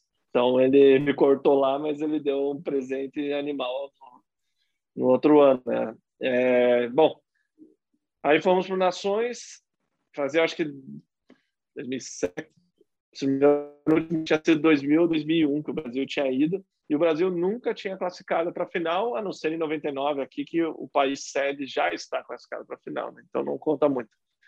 Aí o objetivo era classificar, né? Então foi eu, 250, o Everton de 450 e o Balbi já estava correndo nos Estados Unidos, né? De, de 450 também. Aí andamos lá com, a, com as motos da equipe Triple X, né? Que era uma equipe bacana, uhum. mas não tinha um programa bom de 250. Né? Fui descobrir isso lá. E beleza, treinando, tava super rápido. Né? Virei o tempo do Balbi, 250 tal. Ele até comentou com meu pai, né? Pô, me surpreendi com a velocidade treinando, tudo. Falei, cara, eu tava louco, né? Fazia desde 2012 que eu ia para os Estados Unidos, tava bem treinado. E o que, que aconteceu? A pista de Budds Creek pro americano já é fofa. Mas o padrão de tratamento da pista do Nações, cara, é um troço absurdo. O primeiro treino é um lamaçal pesadíssimo, bem, bem fundo, né? Daí tem aquele aquele duplo subindo que parece um triplo, que esse ano era três, né? Parecia quatro, que o, só o Fernandes pulou três, né? Pulou quatro, aliás. É. É, ele, ele, é bem grande, assim, é um duplo e tem um kingzão lá na frente. Ele parece, da nossa época, um triplo gigante, mas era só um duplo que fazia e passava o king. É. Aí eu fiz a curva lá embaixo, bah, atrás do Davos, ele veio e se jogou. Mas se ele pulou, eu nem pulo, né, velho? Me joguei atrás, cara, o Davos era oficial KTM, né, MDK. E eu dei uma encavalada, cara, que você não tem ideia, velho. Escapou mão do guidão, tudo, machucou minha mão. Aí ali foi um tipo um choque de realidade, assim, né? Reality check, né? Eu falei, cara, eu não tenho moto uhum. para andar aqui. Ali, literalmente a conclusão. Eu pensei, mas pô, a treinando ela tava tão boa assim, porque não era uma pista pesada, né? Então, Nações não é um evento é, para 250. É. Obviamente que as motos de fábrica tal andam junto com a 450, mas é um evento de 450. E daí, cara, a gente eu fiz acho que 14 o que foi passado para a gente? Se a gente ficar entre os 17 primeiros, a gente está dentro. Eu fiz 14 o Wellington não me recordo se ele fez 16 algo assim, mas estava dentro. A gente passou 14 16 O Balbi eu acho que estava em décimo, décimo primeiro, posso estar falando besteira aqui, e ele acabou caindo na classificatória. Então ele teve um resultado ruim, ele ficou mais para baixo. Resumindo, a gente não ficou. É, a gente ficou entre os 17 mas não classificamos. Então, na verdade, a gente pensou nos nossos resultados individuais, mas tem que ter a pontuação. O cara pode fazer um primeiro, um ponto, e o outro cara pode fazer trigésimo, trinta. E somar menos pontos que a gente, da mesma forma, ficando entre os 17 primeiros. Exato. Então, ali, então a gente não classificou e foi bem pesado. Bem pesado. Tinha muito brasileiro lá, um monte de amigo aqui de Curitiba, Rogério Nogueira. Cara, tá todo mundo, Maguila, todo mundo lá. E foi bem pesado, né?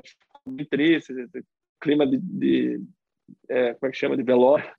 Mas a gente se uniu bastante e falou, não, vamos levantar a cabeça, o Maguilão daquele jeito, meu irmão, vamos para cima e tal, né? Começamos final B no outro dia, não tinha basicamente time para disputar com a gente, porque o Davos correu a final pela Guatemala, mas era só ele. Né? Então não, não, não tinha pelo Equador, perdão. É, Equador. Não tinha muito é, outra equipe, né? O segundo time mais forte, talvez, era a Venezuela. Era a Venezuela isso. Aí é, largou o Baldo em primeiro, o Dabas em segundo, eu em terceiro. É, depois da primeira volta, largou um venezuelano na, na ponta. E tô lá, beleza. Falei, Balbo em segundo, então classificado. Precisa de dois resultados, descarta o terceiro. O Balbo caiu. Aí eu levantei atrás dele e tal. E saí atrás dele, esperei ele levantar assim, fizemos segundo e terceiro e conseguimos a tão sonhada classificação, né? Então foi uma festa violenta, né? Missão cumprida, muito legal pra gente. Lá tava um calor absurdo, umidade, né? Igual esse ano, né? A gente derretendo.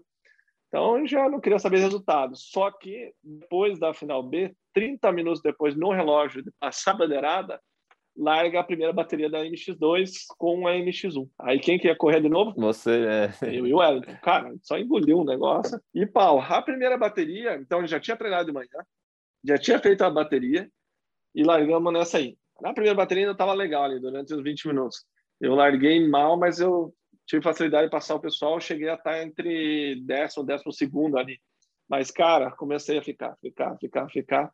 E falar, ser 100% sincero com você, não tenho certeza do resultado final que eu fiz na, na, nas baterias, mas no geral deu décimo, alguma coisa, décimo sétimo, acho, décimo sexto. Eu caí na, na, na última bateria. Então eu fiz essas duas, beleza. Só que 30 minutos depois da primeira, da MX1 versus MX2, largava a MX2 versus a MX3. Então é. eu fiz três baterias de 35 minutos seguidas. Então o gás já, já tinha faz tempo, né? Mas ali foi mais tabela, cumprir tabela, né? Aí, é, para o ano seguinte, só para não perder o, o Nações, né, a gente fez 17 no geral, é, melhor resultado do Brasil, né? A gente nunca tinha classificado, 17.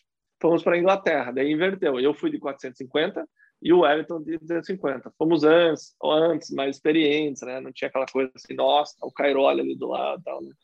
Embora eu tenha competido sempre fora, é muito diferente. Dez anos depois, praticamente.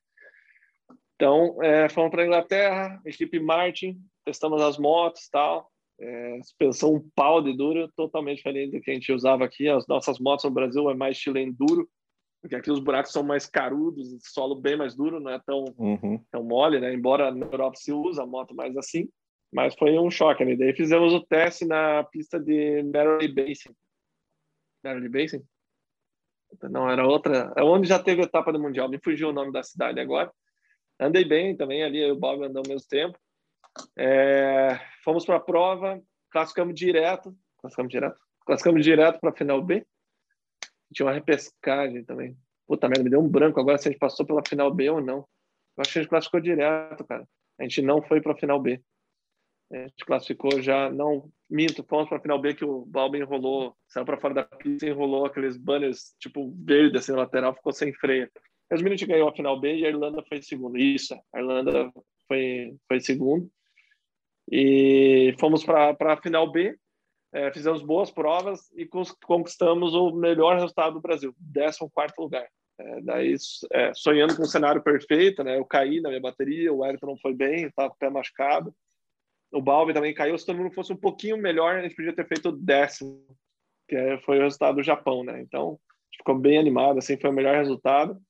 E lá eu tinha uma descansão da virilha, cara, que me ferrou para para o Supercross que começava já na, na, semana seguinte. Aí tratei a semana inteira, tal, abertura do Supercross aqui em Curitiba, na chuva. Sempre andei muito bem na chuva, fui lá e ganhei, né? Disputei com o Balbi ali a prova inteira e ganhei, né? Então foi muito legal ganhar do Balbi no auge dele e na lama, que ele é um especialista de lama também, né? É. Uma prova bem bacana. Eu larguei em segundo, mas passei ele no, no começo da prova. É, o que, que eu fiz? Eu disputei com o Marrom o campeonato, falecido Marronzinho. É, puta, eu ganhava uma etapa, ele ganhava outra, até que em uma prova estava liderando o campeonato. Não, mito, estava 14 pontos atrás é, nessa etapa. Daí eu fui para essa etapa. É, como é que foi? 20 minutos de prova, estou liderando a bateria, já abrindo dele.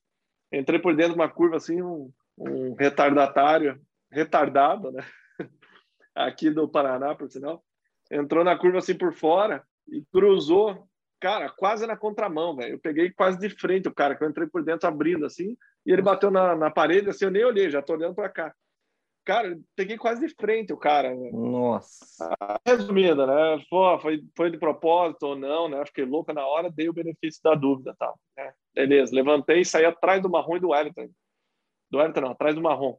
Então dava tempo de buscar, eu conseguiria vencer a prova ainda.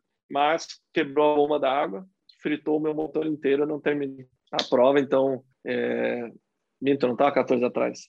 Eu estava 14 na frente e ia vencer a etapa, e o Marrom ia fazer segunda. Então eu abri mais ainda no campeonato, aí saí lá atrás do campeonato, perdi, saí 12 atrás. Aí ainda teria chance de, de, de vencer, é, Cachoeira do Pemelim liderando a prova, caí, cara, e perdi para mim mesmo ali o campeonato. Né? Daí na última etapa venci, mas o Marrom já, já tinha o campeonato ganho, né? Podia fazer quarto, acho, que era mão nas costas para ele.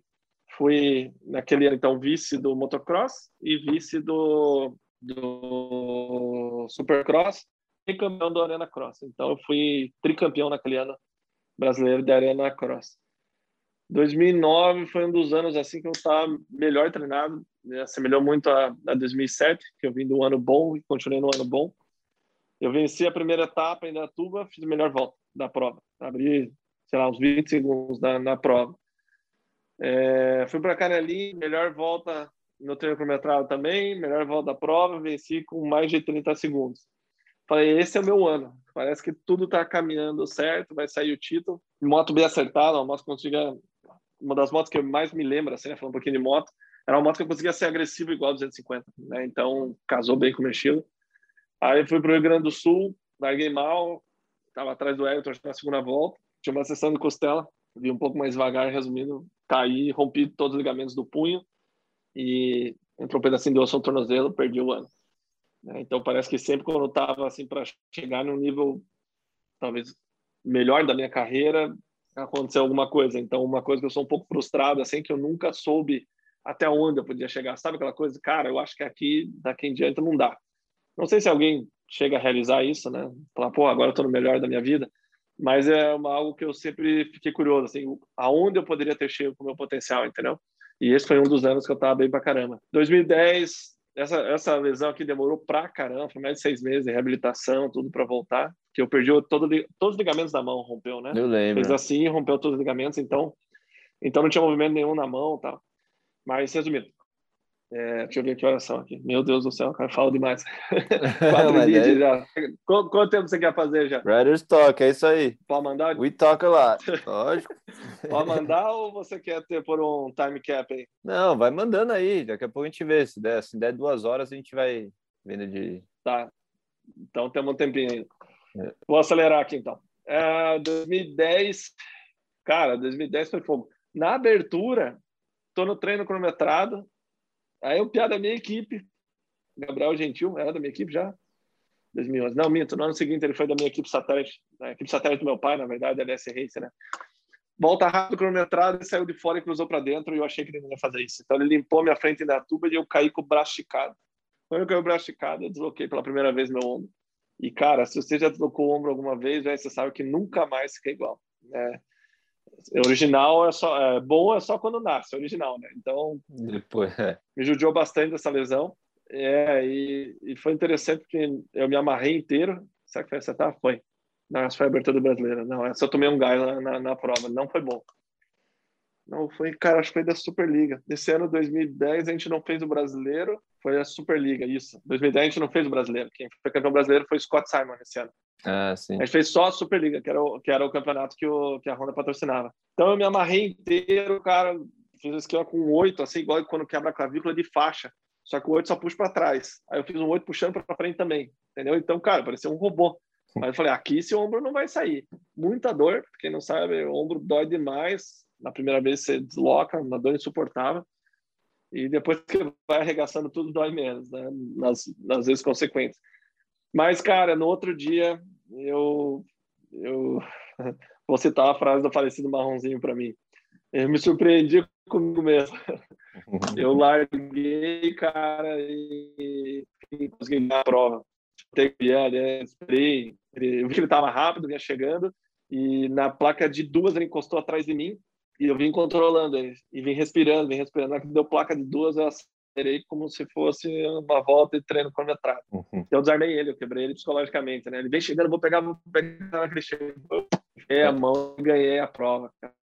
Nossa, pensa numa criança Eu, meu pai, o Máximo Viola, sabe? Ele era sim, treinador na época. Meu Deus do céu, tem uma foto emocionante. Tem uma foto emocionante da gente, porque você sai do fundo do poço, a alegria extrema no outro dia, né? Mas, cara, eu fui disputar até o final com, com o Mario. Será que foi 2011? Meu Deus do céu, cara. 2010 foi o ano que o Castro correu? Ou foi 2011? Eu acho que foi 2011. Foi 2011, né? 2010, cara, o que que eu fiz? 2010 o Arena Cross, o Suya dominou, ganhou quase todas as etapas. Tava num nível absurdo, tanto que daí que ele foi é, selecionado para ir para fora, né, pela Honda. Em dado momento do campeonato, o diretor falou: quem tiver melhor da equipe esse ano vai, nesse momento. E era o Suya, estava ganhando tanto na 2 quanto na 1, um, que podia correr nas duas. É, cara, não foi um ano bom, velho. Não lembro, acho que eu fui vice da Superliga. Cara, deu um branco agora. Não lembro o que eu fiz em 2010, mas se eu não me engano, eu fui vice. Se eu não me engano, foi vice. Não, não foi. Não foi. Não lembro, cara. Não lembro o que eu fiz. Foi o primeiro ano também que o Adam, o Adam Chatfield veio correr no Brasil. Aí, 2011, cara, de novo, treinei pra cacete. É, a Honda não ia fazer o brasileiro. É, abertura da Superliga. Eu não lembro onde foi, cara, mas em, quando eu corri, depois de correr, é, daí a Honda decidiu fazer o brasileiro. Aí eu corri em Carlos Barbosa. Então, como é que estava o campeonato? Eu estava liderando por um ponto, isso eu me recordo, um ponto sobre o Balbi, a Superliga, e um ponto atrás do Balbi no brasileiro. Então, eles deram um descarte da primeira etapa, forma ali que encontraram fazer a Honda Viu. Então, descarta a primeira etapa é, para todos, né? Tem um descarte no campeonato, já é esse descarte dos pilotos Hondas, mas vocês têm chance no campeonato. Então, estava a pauleira ali em dado momento, é, disputando com o Balbi, várias provas boas com o Castro também. Puta, fiz. Esse ano foi o ano que realmente disputei com o Balbi, assim, o campeonato inteiro, foi muito legal. E fui para o Mundial de Motocross, que é aquela etapa que eu larguei na ponta. Ah, é. então, é. Clássica, passando, é, shot. É, essa aí, essa aí tem que fazer um quadro. Depois não foi muito bom, né? Mas ali a largada foi. Então, o que aconteceu? É, eu tinha certeza que seria a melhor etapa de todos os brasileiros, porque a pista que a gente corre há 10, corria há mais de 10 anos, é, naquele mesmo lugar, é, não teria onde os gringos tirarem muita diferença, na forma que o, que o Justin construiu a pista, que é o construtor da, da, do Mundial, ele não mudou muito, então era um traçado já similar, terreno, tudo, enfim, cara, é essa, é essa hora. E não errei, né? Tanto que o Balbi no cronometrado, que super bem, ele tomou dois segundos e meio do Cairog. Cara, isso é inédito. É, eu, fui, eu, fiquei, eu não fui tão bem no comentário, eu tomei acho que uns três e meio. Mas mesmo assim, a gente tomava mais, né? Inovações, tudo. Então eu falei, é aqui, né? Na primeira largada, eu fiquei duas casinhas para dois gates para fora da casinha e na hora que chegou lá na curva, eu olhei para o lado, eu estava na mesma linha do Cairoli e do Campano. O Campano largou primeiro, em primeiro essa essa essa bateria. E eu falei, cara, minha moto é boa, velho. E em outros momentos, assim, eu saía de curva, enfiava a mão, falei, pô, vai junto dos caras, né? Porque 450, o pessoal sabe, a moto original já é muito forte. É difícil é. você ter uma potência que você consiga usar. Eu sempre falo isso no, é. nos meus vídeos. Tem que andar para frente, né? A moto, e não ficar empinando e ficando para os lados. Aí, na segunda largada, eu falei pro câmera da Honda, né? O, o João, que sempre filmava, eu olhei bem sério para ele e falei, cara, filma que eu vou largar na ponta. Porque eu uhum. já tinha em mente isso da primeira bateria e largada, cara, é muito técnica, preparação, moto e tal, mas eu diria que depois tá aqui, você ó. tem isso, é 90% confiança. Confiança. É, meu pai sempre me ensinou, né? Se enxergue largando em primeiro. E, cara, parece bobo, mas faz total diferença. Então eu falei para ele acreditando, eu falei, cara, filma que eu vou largar na ponta. E ele deu risada. Daí eu fiquei sério, né? Aí beleza, resumindo, eu larguei, né? No que soltei terceira, a moto deu um pulo, tava o Bob Sherry do meu lado, oficial Honda, e o Bob por dentro dele. Tá?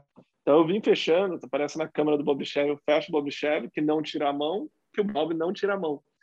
Na verdade, né, cara, é, um dos dois teria que ter tirado a mão. Né? Não tem, dois corpos não ocupam o mesmo lugar em tempo e espaço, já diria o Newton, né? É, física. Nenhum dos dois tirar a mão, fechei, cara, eles se acertaram e aparece a moto do Bob voando. Se você quiser, eu te mando até a foto desse aí. É, e eu larguei, cheguei em primeiro na curva, só que eu vim muito por fora. Né? E daí tava o Cairoli e o Frossard bem por dentro, eles saíram na curva na minha frente. E eu vim atrás do Frossard, só que ele bateu na parede e a moto estilingou ele muito para dentro. E eu saltei puxando para dentro. Só que a dele veio assim, ele, no primeiro momento, lembro como se fosse agora, assim, eu vejo o paralama dele e falei, beleza, tá vindo devagarinho. Cara, de repente parece que fez assim, e limpou a minha frente. E a mesa era muito alta.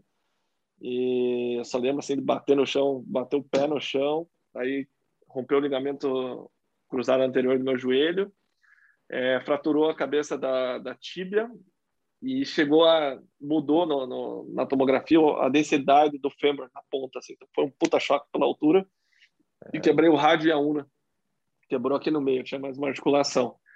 Na hora que eu caí, eu só pensei, cara, alguém vai me acertar. E fiquei aquele segurando, segurando, segurando, e graças a Deus eu caí mais para fora e não machuquei, né? Tem até o vídeo aí, eu fiz um, um vídeo no canal, coloquei o vídeo do Tom para quem tem curiosidade.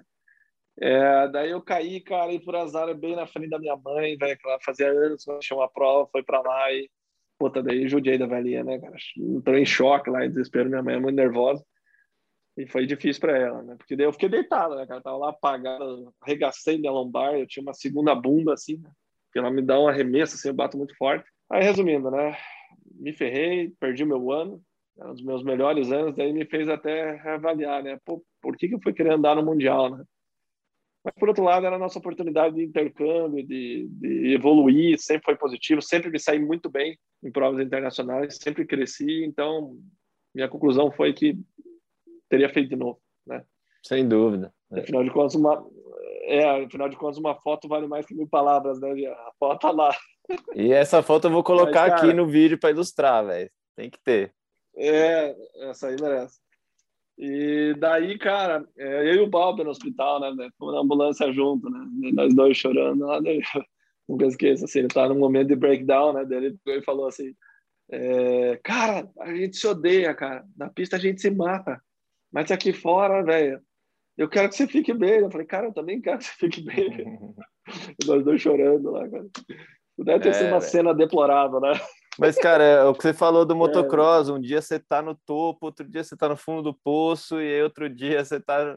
Muda assim, é sempre, né? é sempre isso, cara. É... E, e, faz a gente quem, quem a gente é. é, quem a gente é hoje. É, o que você falou da, né, da, da, frustração de não saber até onde você podia ter ido, né? Quando você, por algum motivo né, físico, machucado, coisas da, da vida, a gente acaba não conseguindo concretizar o que a gente imaginava, é, cara, não, exatamente essa aquela fala, a gente aprende mais nos dias ruins do que num dia bom, né? Perfeito. Cara, você aprendeu muito mais e se tornou muito uma pessoa muito melhor é, por causa disso. Então, acho que é esse que é o aprendizado, independente do resultado de troféu ou de number plate com número um ou qualquer coisa, é o que você cresceu como ser humano, né? É, o objetivo é lógico, ninguém treina para perder, né, cara?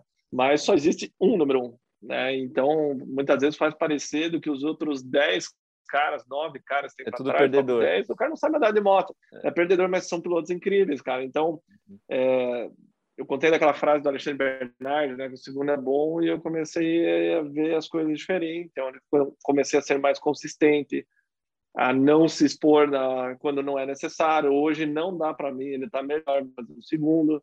Então, cara, isso vem com a experiência, com os tombos, né, com, enfim, com a dor muitas vezes, né. Então, é, foi, foi foi marcante, assim, cara, foi marcante, né? Gostaria de ter ido melhor, obviamente, né?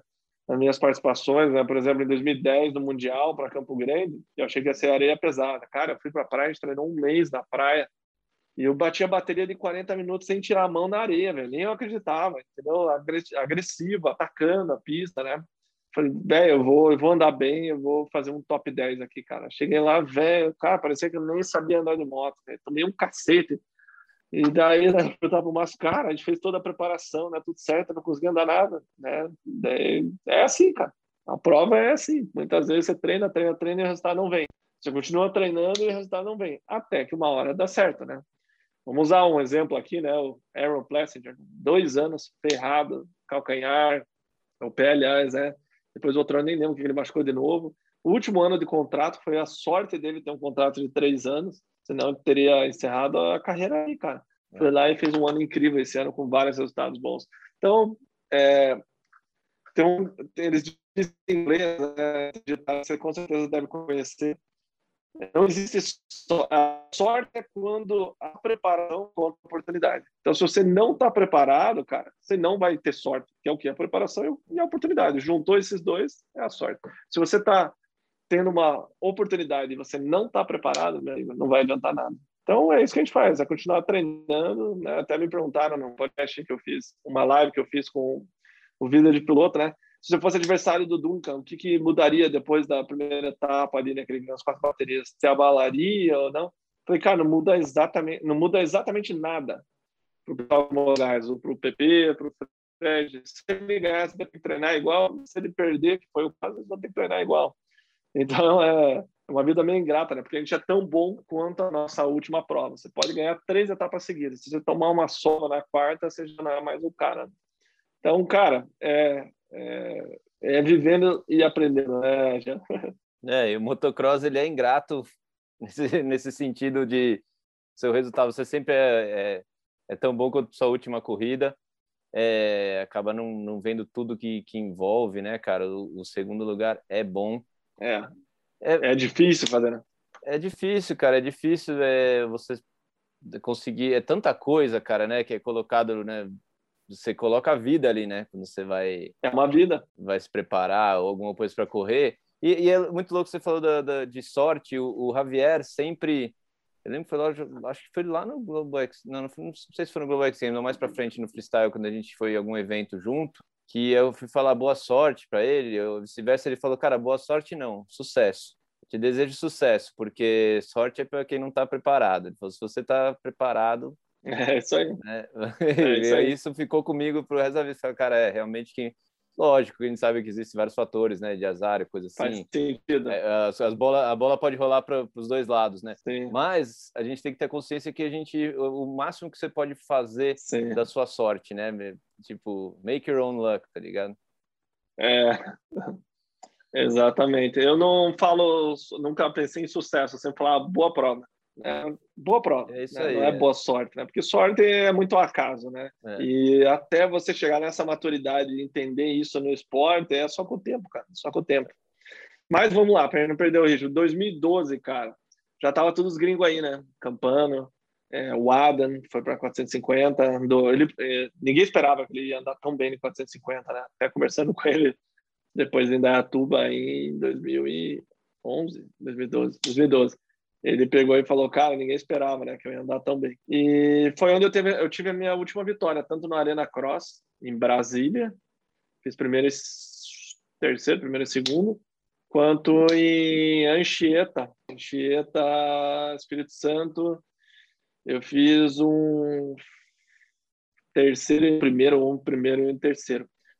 disputando com o Balba ali, com o pessoal. Foram minhas últimas vitórias, mas foi um ano bem puxado, cara, porque o ritmo subiu muito.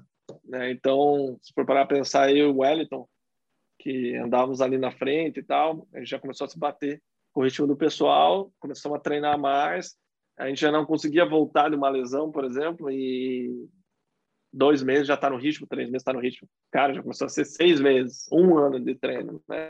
Então é isso que o alto nível faz, né? E querendo ou não, é, pessoal que vem de fora, Europa, Estados Unidos, vem de um ritmo muito superior, conhecimento, tal. Imagine se nós soubéssemos o que você sabe hoje, o que eu sei hoje, lá atrás, cara, a gente era outro piloto, entendeu? Então o conhecimento faz isso. Quando é, não está legal no dia de treino, você saber que é melhor voltar são e salvo para casa, bem fisicamente, do que arriscar voltar machucado num dia ruim. Que às vezes o segundo também, o terceiro, o quarto também é bom resultado. Então isso é tudo com o tempo, né, cara? Aprender que descanso também é treino. E assim por diante, que moto, motorzão não ganha corrida, entendeu? Então são coisas que a gente demorou uma vida para aprender na raça. Não tem, não tinha né, essa coisa de YouTube, Hoje, cara, o mundo está globalizado. Tanto você vê os europeus andando quanto os americanos. Né? Antigamente, caras com colete por dentro, é, por fora, aliás, com ombreira tal. Você via quem era europeu e quem era americano. Então não existe mais isso. É. A globalização fez isso. Tem muita informação de graça na internet. Pare e pense, né? Eu tenho uma, uma playlist de dicas de pilotagem que é só o cara acessar, velho. De uma vida de, de motocross, conteúdo gratuito para todo Tudo, mundo. Né? Você entra no Instagram do Ryan Hill, você tem nossa, uma aula de pilotagem a cada post, né? E assim por diante, muitos outros, né? Só alguns exemplos, né? Você viu que o cara está treinando do outro lado do mundo. Você entra no Strava, você vê que ele pedalou 100 km, você acessa a frequência cardíaca do teu adversário, digamos assim, né?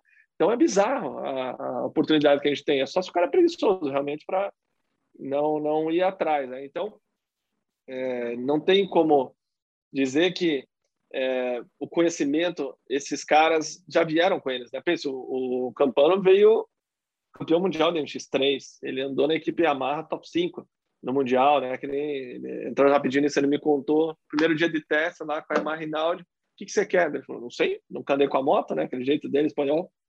Daí chegou lá, tinha cinco suspensões. Ah, quero mais macia. Não abria os cliques, trocava a bengala inteira.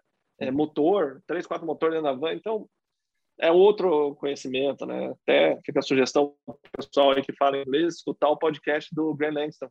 Tanto o Whisk Throttle quanto do, do Gypsy Tales, ele conta como foi os testes lá quando ele tinha 17 anos. Pô, é um troço absurdo o que, que era a fábrica naquela época, né? Talvez ainda seja, não sei. Mas, cara, ali foi minha, minha última vitória. 2013, eu treinei. Cara, eu sempre treinei muito. Sempre fiz pré-temporada forte sempre fui bem preparado. Na minha carreira, tem uma coisa que eu não tenho arrependimento, o quanto que eu treinei. Meu, pai me cobrava muito isso. Ele nunca cobrou resultado, mas cobrava que eu me preparasse. Eu lembro. Eu treinava lembro. muito, muito, muito mesmo. É. é, o pouco que a gente teve com vocês no CT, cara, era nossa, dava para ver o comprometimento e não é exatamente, não era falta de treino. É, então, isso que foi em 2005, né? acho que você foi, é, foi 2005 ali por aí. Dali em diante eu só aumentei, cara, tanto que eu me, é, entrei na faculdade, saí por causa do latino-americano, passei de novo na PUC, deu para minha mãe, cara, não vai dar, mas tô cada vez treinando mais e meu, se tornou um torso mais absurdo ainda o treino, né? Treinar os sete dias da semana, né? Diferentes é, tipos de treino. Então, assim, entrei numa pira de treinar porque tomou gás na corrida, você tem que treinar mais. Muitas vezes não é isso, né? Volta a história da experiência. Mas não vem ao caso agora. Treinei pra caramba, comprei, é, saí da Honda oficial, né? Eu que saí, né? Não, não fui convidado a me retirar e fui para minha equipe, justamente porque eu estava tendo divergência com, com o novo diretor, né? Saiu Yasuda, entrou o Tervac e os Santos não bateram muito ali. Então eu mudei para minha equipe, falei, cara, agora eu vou ter tudo que eu sempre quis ter e não podia muitas vezes, né? Então comprei kit A, comprei motor para circuit e tal. E eu sempre usei Pro Circuit, sempre gostei muito. E por acaso a Honda 2013 Pro Circuit não andava. Teve azar. A suspensão era kit A, né? Tratamento verdinho, que era mil dólares mais caro, igual do Velopoto.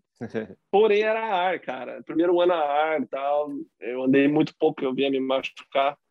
Mas não foi legal, cara. Então eu gastei 12 mil dólares na suspensão, mais 10 mil dólares no motor, não sei o que. Cara, gastei um caralhaço de dinheiro.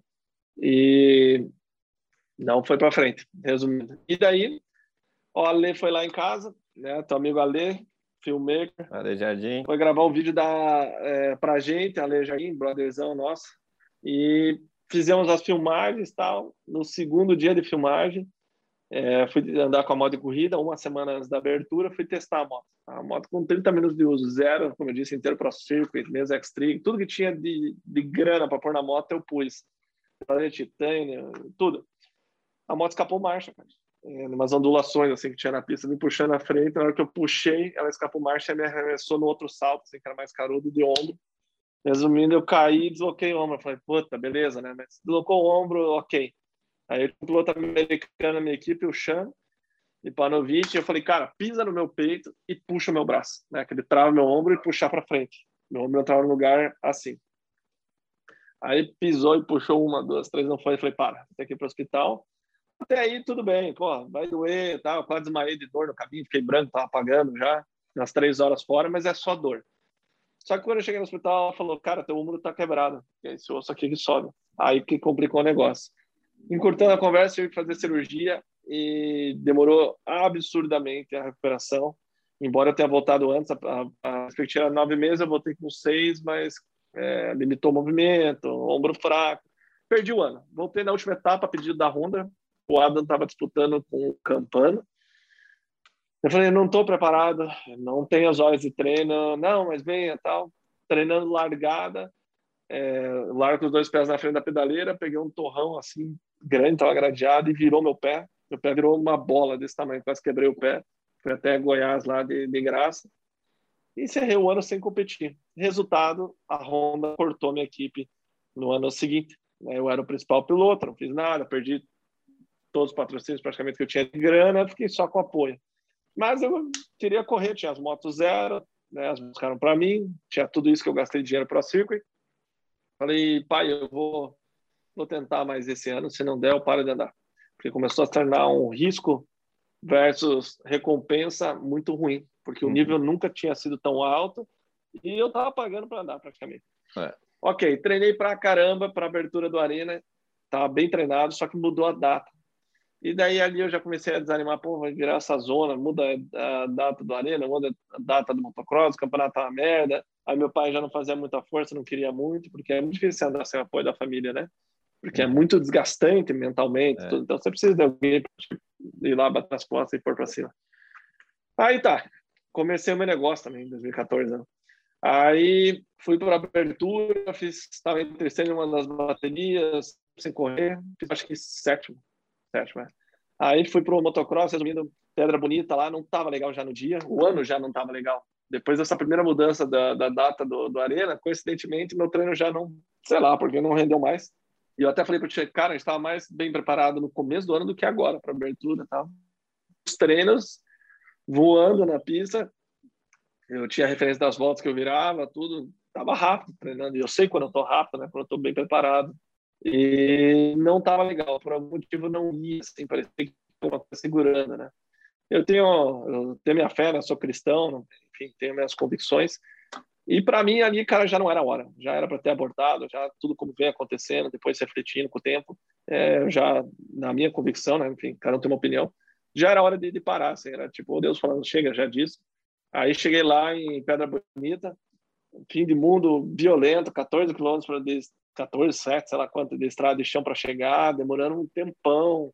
É, lugar sensacional, pista, estrutura 10, mas assim, só precisava precisar de um resgate, né? É. As carretas das equipes tiveram que dar volta em outra cidade que não passava, não fazia curva no meio da cidade, pra vocês terem uma ideia. É, aí nem não teve treino no sábado, helicóptero. Aí eu só não carreguei e voltei embora. Eu lembro desse drama. É, eu só não voltei embora porque eu levei dois alunos e seria a primeira prova deles, de brasileiro, né? Eu pensei, pô, sacanagem, os treinaram meses para isso e os pais gastaram dinheiro e tal, eu segurei. Daí apareceu o helicóptero no outro dia, beleza. Mas durante as baterias já não tava indo, sei lá, não ia, cara, não ia, não tava legal. Aí acabei errando, caí e tal, né? Deu todo aquele rolo, fiquei a semana inteira lá, machuquei o rim, trauma de pneu motor, estava morrendo, né? Tava ficando sem ar já, tava pressionando o pulmão contra o coração. Enfim, ela teve que a médica no caminho do ambulatório para o helicóptero entrar em colapso, tava ficando sem ar E daí ela só afastou meu braço assim, literalmente foi uma facada. Fez um X aqui e colocou um acesso para eu poder uhum. respirar, né? Então, é. sem anestesia, sem nada, né? Pensa um cara que gritou, cara. Uhum. Não vou mostrar aqui, mas tem a cicatriz aqui. E daí fiquei mal, fiquei 28 dias no hospital, tal, né? E ali definitivamente foi aonde eu resolvi, resolvi não. Decidiram por mim parar de andar, né? Eu só concordei. E foi onde eu parei, cara. Então foi bem na época da Copa, da Copa.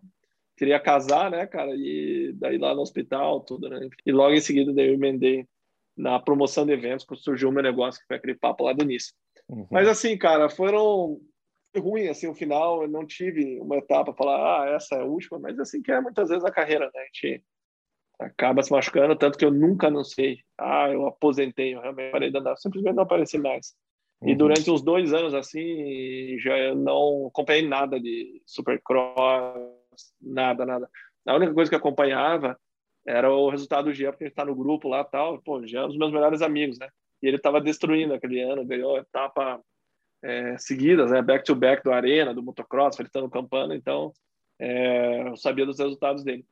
Mas eu precisei de um, de um tempo, assim, né? De, fora do esporte, assim. É, eu acabei com mago, então, até mesmo é, mas né, falando de Deus, por, por que que aconteceu comigo tal, mágoas do, do esporte em si, enfim. E demorou muito tempo para me curar disso, né? Até eu é, tratar isso desde espiritualmente até a parte do, do, de moto, né? Eu entender, né? O que que o que que isso significou na minha vida e volta naquilo que o Ryan Hills falou, né? A primeira morte, quando o piloto para de andar. Dos meus três anos de idade até 26, tudo que eu fazia era andar de moto todos os dias da da, da, da, semana e o piloto é egoísta, né, cara? Você fica um ser egoísta, você só pensa em você. Eu tenho que descansar, eu tenho que comer, eu tenho que treinar. Então é, é horrível isso para relacionamento, tudo. Eu tive que trabalhar esse mínimo relacionamento é, com minha esposa, tudo, né? Então foi um processo, cara. Processo. Fiquei mal, fiquei seis meses, quase entrei em depressão, assim, leve, né? Tipo, o que eu vou fazer da minha vida, cara? Né? De um dia para receber uma grana boa, é, ainda de patrocínio, né? Ainda, o salário volta naquele papo de início, né? A vida inteira eu ganhei muito mais dinheiro que todo mundo da minha idade. De repente, essa curva alternou, cruzou. Tem o exemplo da minha casa, meu irmão, né? Meu irmão, para quem não sabe, é proprietário da MX Parts tal. Começou com um tanto de peça lá que a gente, família, dentro da nossa família, acordamos lá de dar para ele. E é ali que ele começou, cara. E durante muitos anos eu ganhava muito mais que ele, até que essa curva cruzou e ele disparou, né? Continuou crescendo, trabalha muito bem, faz um bom trabalho, mérito dele, né? Mas de repente mudou e eu sei nada. 26 anos, o que eu vou fazer agora querendo casar, né? Então, é difícil, levou um tempo até acontecer. Né? Mas o que eu posso dizer para você que está ouvindo isso e se sente nessa situação, cara, é que a vida acontece, né? Eu nunca me imaginei ser promotor de eventos. Eu nunca me imaginei tendo uma plataforma de venda de inscrições, trabalhando com TI. Eu nunca me imaginei fabricando camiseta, entendeu? eu nunca me imaginei trabalhando com criptomoeda, que é hoje que eu faço, que é a coisa que eu mais ganho dinheiro em toda a minha vida, mais que piloto e tudo, é um troço que eu nunca imaginei. Então as coisas acontecem, volta naquele papo, né, de você estar tá preparado para agarrar a oportunidade, não ter medo de encarar, né. Então, é, no meu primeiro evento, eu puxei meu irmão para a sociedade porque eu tinha receio de fazer entendeu? Pô, ele tá na experiência, tem experiência já no comércio, tá? A partir do momento que eu dei conta, eu falei, eu faço qualquer coisa. Então, comecei a falar, ah, vamos fazer mountain bike, vamos fazer treino, vamos fabricar camiseta, vou dar um jeito, entendeu? Então, isso é um processo, um processo de maturação, né? Então, não sei se você se identifica com isso, fica aí a, minha experiência, mas basicamente foi isso, a carreira já. Sou feliz, sou realizado, entendeu? Sete títulos nacionais, sei lá quantos estaduais, mais 30 títulos, é, gostaria de ter fechado aquele MX1 né, na, na 450 motocross, bateu na, pra, na trave duas vezes, né, até não falei disso da Superliga, fui vice-campeão, fui vice-campeão no, no, brasileiro, é, foi o que foi não, não vai mudar. E, e assim, é, sou feliz com, com a minha carreira, resumindo.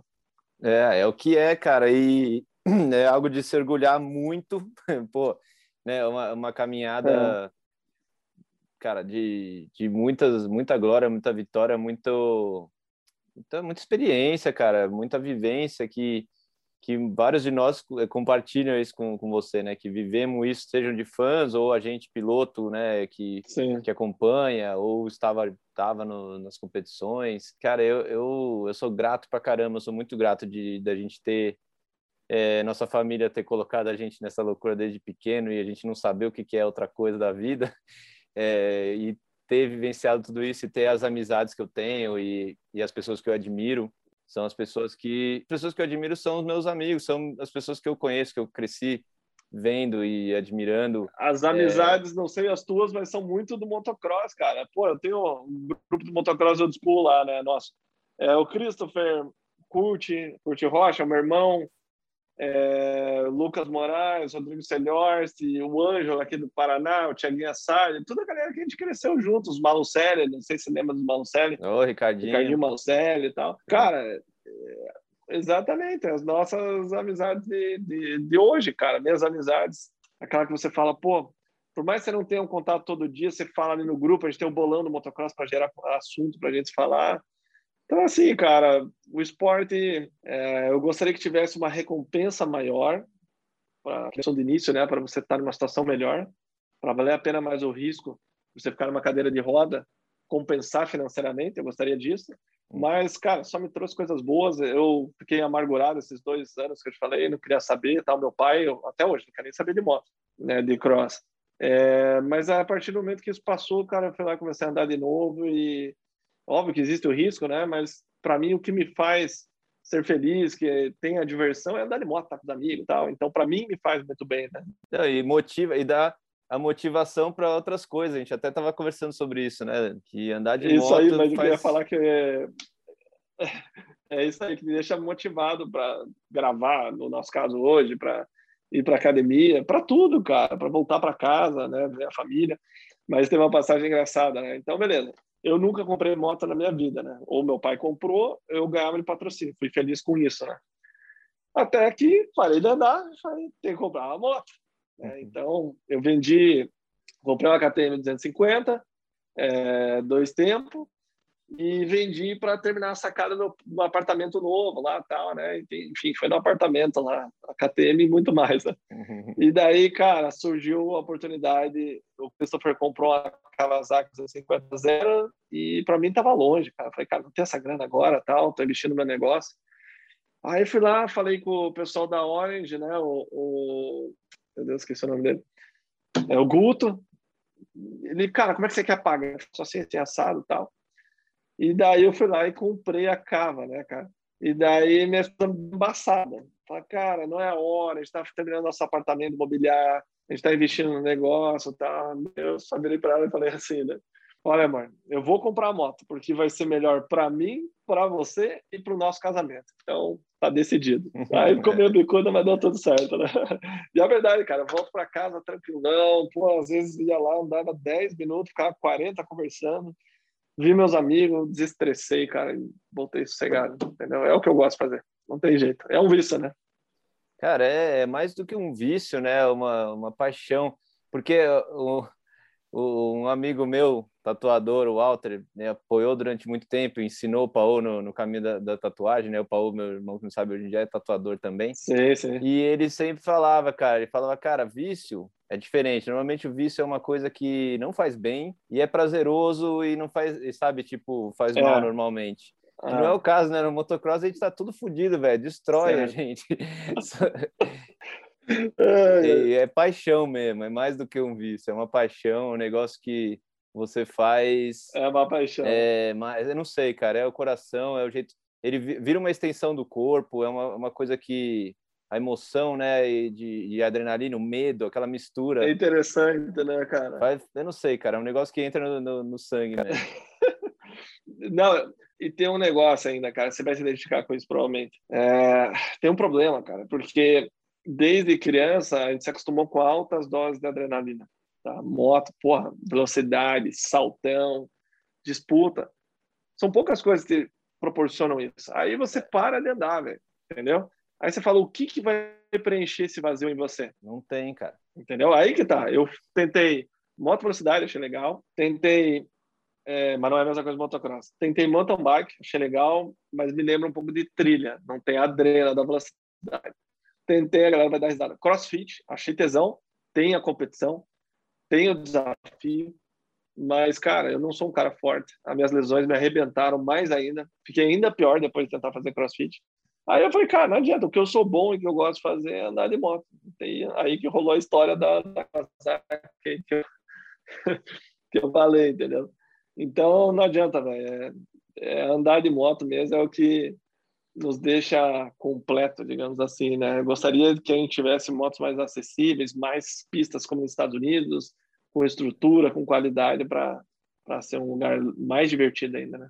É, nada supre a adrenalina de andar de moto. É a última vez que eu fiz uma corrida, eu fiquei muito tempo sem correr, depois do freestyle, fiquei mais de 10 anos sem correr. É bastante. É, 2013, 2014, por aí, eu fui fazer uma corrida, fui correr o Paulista Sim. em Tatuí. Olha só, cara. Muito legal, cara. Legal. Não era no mesmo lugar da pista clássica de Tatuí lá, mas, mas foi muito legal de correr lá. Sim. E, cara, engraçado, tava na, na MX3, Fabinho Correia, é, João Vitor, Cardelli. Sim, é, Cardelli. O Guedinho e o João Paulo Camargo. Então foi muito legal da gente pô, competir junto, correr e tal. Nossa. Verdade. E aí eu lembro no final do dia, né? Foi cansativo, lógico, cansei pra caramba, me desgastei muito. Eu tava com os dois braços assim, ó, que o peito inteiro roxo de pedrada, né? Aí meu mulher, cara, e aí, como é que foi? De 450, ah, nossa, quase morri. Ela, nossa, isso, tá doendo pra caralho, tomei um de pedrada. Ela falou, mas e aí, foi bom? Eu falei, foi do caralho. foi muito bom. Do caralho. É, cara, e foi de 450? 450, é. Nossa, as pedradas da 450 eu não lembrava como doía. Caraca. Então, cara, a 450, na verdade, você não tinha como lembrar, porque você não tinha corrido ainda, né? É, Mas, na verdade, tem, hora na verdade tem essa. Eu nem tinha corrido com os 450. Na minha época ainda era 250 dois tempos. É. Ah, eu cheguei a correr no Arena Cross com 450, é, contra os 450, né? Marcel Sona andava de 450. É verdade. Mas Marcel, a Arena Cross também é diferente, velho. O motocross, da, a pegada é... é maior, os torrões são maiores. É pior. É pior. Ah, parecia que tinha ido para a guerra, né, cara? Ficava roxa, parecia que sangrava por dentro, né? Mas interessante que, vou falar para vocês, cara, eu era menor, andava de 80 e falava, não, o cara fica mais velho, anda de moto maior, dói menos. Cara, não dói menos. Dói mesma coisa, cara, de quando você é criança. A única coisa que daí fica a dica, quando você toma muita pedrada, ela dá meio que uma amortecida. Então você só sente bater e não dói tanto. Né? Depois fica horrível, mas dá uma, é, dá uma anestesiada, né? E não tem o que fazer, né? Essa parte aqui, ó, do lado, né? E aqui o pescoço, né? Não tem jeito. É. Mas é isso aí, já, cara. Foi, foram bons anos, cara. Foram bons anos, conquistei bastante coisa. E assim, o que a gente viveu em, sei lá, 15, 20 anos de esporte, a maioria das pessoas passam pela vida sem viver nada perto disso, indo para casa, trabalhando, tal. Passam, eu costumo dizer que as pessoas passam pela vida sem se conhecer. Porque se você não é, é colocado em momentos de estresse, que você realmente é testado, você não sabe se o cara vai pipocar ou não. Por exemplo, tem piloto que é bom de treino, é bom de corrida. Tem piloto que vai mal em treino e vai bem em corrida. Era o meu caso. E tem o melhor dos dois mundos que vai bem nos dois. Mas você só vai saber isso se você se expor a uma situação dessa. É. A maioria das pessoas nem esporte pratica né, a nível profissional. Então é, é, algo que realmente edifica o caráter e, e volto a dizer, né, se você aplicar isso em qualquer tipo de negócio, a intensidade dos treinos, tudo vai ser bem sucedido. É, forma ser humanos muito muito bons, assim, eu sempre falo isso, por causa da, de tudo que a gente falou, das derrotas e vitórias e você aprende seus limites, o seu corpo, o que o que de por, né, e porquê de cada ação e reação, Sim. como reagir às coisas, que eu acho que é o mais importante, né? É. E é muito legal, eu, eu, eu queria também ter mais pistas, mais motos acessíveis, um negócio de mais gente poder praticar, né? É, acaba ficando um nicho muito fechado, né? Um, muito, muito difícil de, das pessoas praticarem, porque já tem o lance do risco. Aí você ainda vai adicionar todo o custo e tudo que você tem que. Acaba ficando inviável, né, cara? É uma coisa, é. coisa que dificulta. É. é, se torna uma barreira, né? Você pega uma 250 nacional hoje, parte de 21, se não me engano. É. Então, é, na época ali, é óbvio que é inflação, valor de dólar, etc era 27 mil reais uma, uma 250 zero. Então, é, são barreiras. Né? Enfim, eu não sei como é que vai parar o esporte, né? Você tem que pagar 60 mil numa moto, gastar mais 30, 40 em cima para ir competir. É. e a uma moto, né? Você precisa, no mínimo, no mínimo, um piloto profissional de três motos para fazer a temporada inteira. Duas motos vai capengar. Vai. Mas é, é, o que é, né? A gente não pode mudar isso, o que a gente pode é fazer vídeo e falar do que está acontecendo, né? Que correr, nem corremos mais. Mas você tá, ainda está próximo de correr aí, está treinando, vai ter mais etapa do brasileiro esse ano. É. É, e, e, aí vamos se juntar para comentar e falar do, do, como sempre, falar do que a gente mais gosta, pauta não falta. Pois é, estamos 100% mais ou menos já. É que, na verdade, é assim, né? Como eu perdi a, a abertura, fiquei doente, né? Eu vou ter andar agora esse sábado. Então, não faz sentido ir para Fagundes Varela, rodar um monte, enfim, já não tem chance, é meio que deu uma brochada. Então, o que eu devo fazer é Atibaia. Daí ficar perto aí para vocês. Fica até o convite, né? Que eu acho que vai ser rodada dupla até. Então, aí até que me anima de ir lá e correr. Mas, cara, é, vai ter agora nosso evento, né? Do, do motocross anos 90, né? Esqueci a, a data lá, que dia que é? É novembro Uh, cara, é perto de um feriado. Não sei se é de finados e agora. Vou até ver porque, pô, Murilo Bailão, já comentamos dele aqui. É. Cara, animal a iniciativa dele de ter mobilizado e juntado a nossa galera, né, cara? E total, e tá agitando, né? Até eu tava conversando com ele hoje, ele falando do flyer e coisa assim. Deixa eu ver aqui que tem a tem a data. 13 e 14 de novembro lá em Bauru. É, então, ele tomou, ele tomou a frente disso, né, já Se não fosse ele. É, cara, eu tô empolgadão para esse evento. É, não, vai ser, vai ser irado. Se não fosse ele, não, não sairia. Ele agitou tudo realmente. Então, obrigado, Murilo. E não sei se vai ser aberto ao público, vamos ver como é que vai estar essas regras sanitárias, enfim, o que ele imaginou aí para o evento. Mas, cara, vai ser muito legal. Só se for, todo mundo que tá para ir, vai ser um brasileiro de antigamente. Cara, um brasileiro dos anos 90, hoje em dia é, mesmo o pessoal, a maioria ainda anda de moto, mas é, mesmo o pessoal que não anda de moto vai estar tá junto, trocando ideia, pô, dando risada, lembrando as histórias, fazendo churrasco. É. É, como eu e o Fausto até dissemos no Team Rider Stock, não existe esse piloto. É. Você pode não estar tá andando, mas você é piloto, cara. De essência, não tem jeito. É verdade. Todo mundo quer estar tá lá com o pé na terra e sentir o, é o cheirinho, o gostinho, ouvir o barulho, mesmo se não estiver andando, né? Então vai ser, meu, um, puta, vai ser um prazerzão, eu tô empolgado. O Murilo Bailão tá mais que de parabéns. Foi o que você falou, se não fosse ele, não ia sair do papel. É isso aí. O cara, assim, um esforço incrível e, e vai ser, nossa, vai ser, vai ser incrível, cara. Eu acho que vai ter vai. credenciais aí abertas para o pessoal poder comprar, vai ter alguma coisa assim. É, não, também tem esses limites todo de, de público e tudo mais. Uhum. É, mas, puta, legal que você falou do, do evento. Eu acho que a gente tem que tornar isso uma tradição. Vamos ver como é que vai ser. Eu acho que vai ser. Nossa, seria irado mesmo, é. é e aí, quem sabe, virar uma corrida promocional ali de veteranos e por aí vai. É, cara. É, na verdade, um evento feito por nós, para nós, né? Então, é, tem que incentivar, enfim, não é perto, não é nada, mas só de reencontrar a galera que não nos reencontraríamos, é, talvez na vida, né? Tem, por exemplo, uma galera que eu faço o Brasil Mototour, né? A gente fez alguns anos o passeio, e só se encontra lá, por exemplo, o Rodrigo Celhorsta, né? O Gabriel Montenegro, do, do, Rio de Janeiro. Então, é, é, o motocross que une. Então, cara, vai ser muito legal. É, agradeço mais uma vez o Murilo aí ter, ter agitado. Eu tenho que pagar a minha parte lá ainda falando isso, acabei de lembrar.